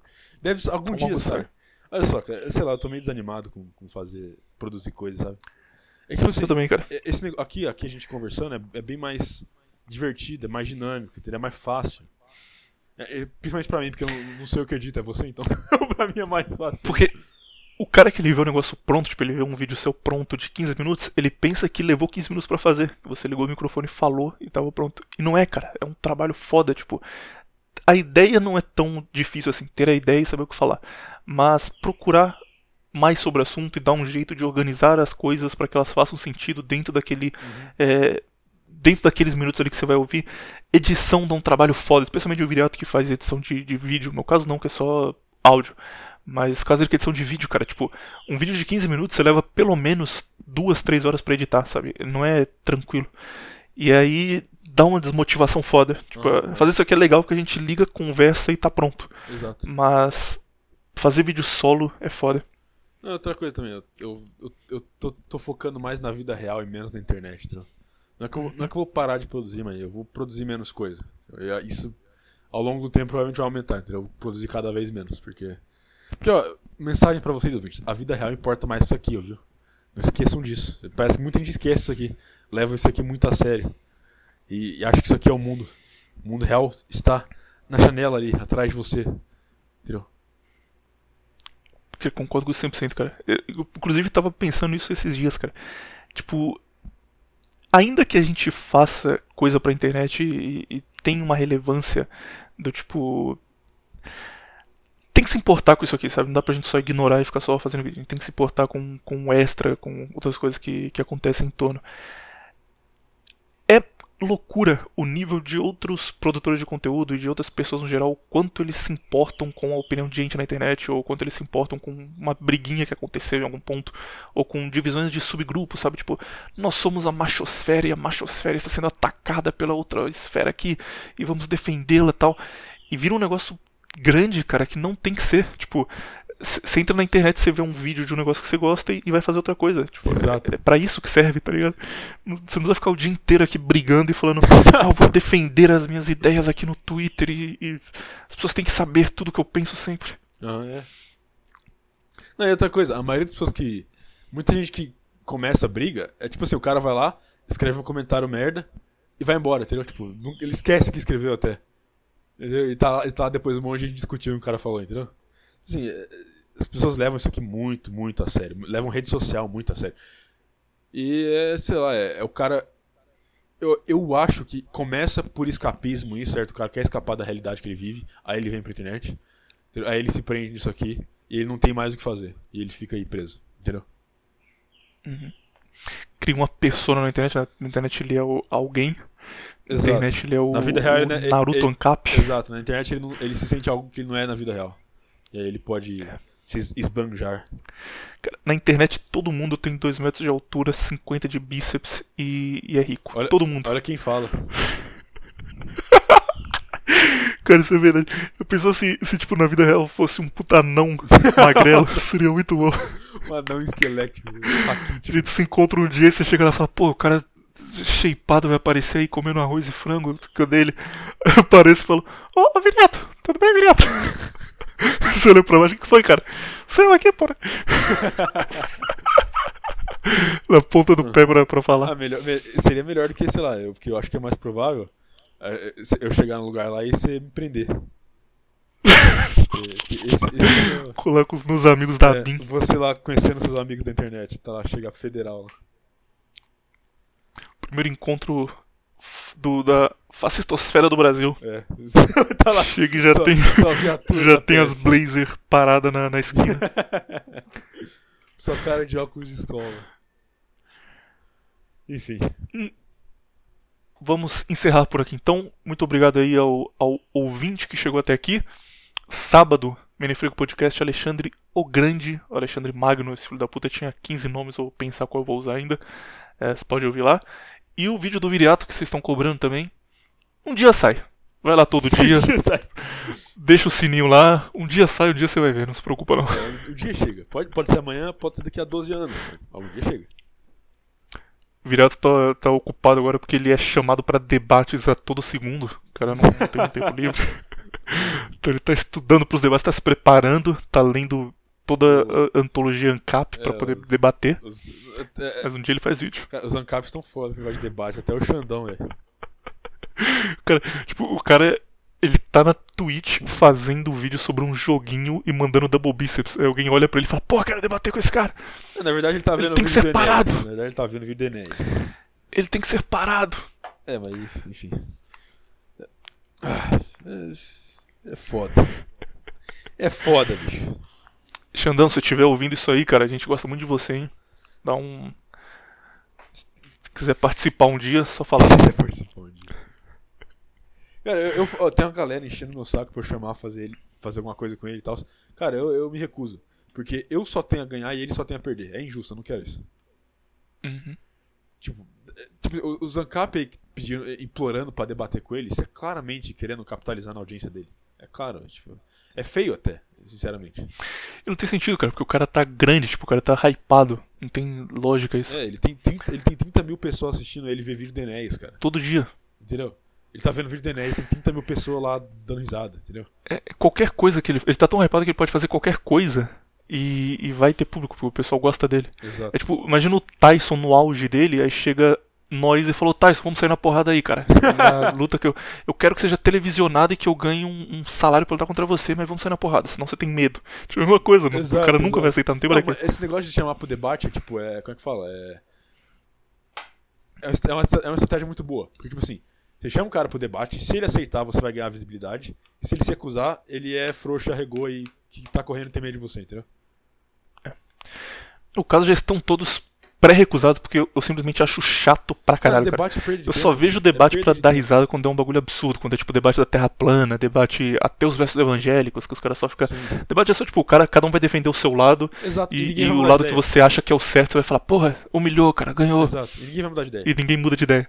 Vai ser duas partes tentando convencer uma que a outra tá errada e nenhum nunca consegue. E os dois saem. Foda-se. O, mu- o mundo já mudou por causa de algum debate? Não. Acabou. Dá pra você fazer isso do jeito legal, que é simplesmente falar sobre um assunto. Aí é de boa. É, tipo, ah, conversar. tem um cara que encapa e conversa sobre isso aí. É legal, mas o- a fórmula de debate é um bagulho que já me dá É, um exato. desgosto A- a absurdo. é assim, as, as pessoas na internet esqueceram que conversa existe, entendeu? Eles não, não podem mais conversar, tem que ser tudo debate. Tem que ser tudo. Eu quero debater! Ah! Debata comigo! Você vai falar um negócio, olha, mas presta atenção que você não pode sair do tempo, hein? Você tem três minutos. Aí você responde o negócio, olha, infelizmente o viriato aqui passou 32 segundos do tempo limite. Eu espero que vocês tomem alguma medida contra isso. Você tem, você tem dois minutos pra réplica. Aqui, Giz, tá me interrompendo, hein? Tá me interrompendo, Giz. Tá vendo isso aqui? Tá me interrompendo. Perdeu. Chato pra caralho, hein, cara. Nossa. Puta, tem que acabar o debate na internet. Bosta, bicho. Não, que nem, ó, eu fiz uma, uma live sobre bioleninismo um tempo atrás. E tinha uma maior galera lá, todo mundo com pensamento diferente. A gente debateu e ficou cronometrando o negócio pra debater do assunto, pra apresentar as opiniões diferentes? Não. A gente sabe o que a gente fez? Sentou e conversou. Olha só. Já, já vocês lembram que isso existe? Sentar e conversar? Hum, interessante, né? Já nos despedimos oito vezes. Tchau. Tchau, ouvinte. Agora é sério. Tchau. Falou. Até semana que vem. Podcast Nova Vertente com William e Bezer Viriato.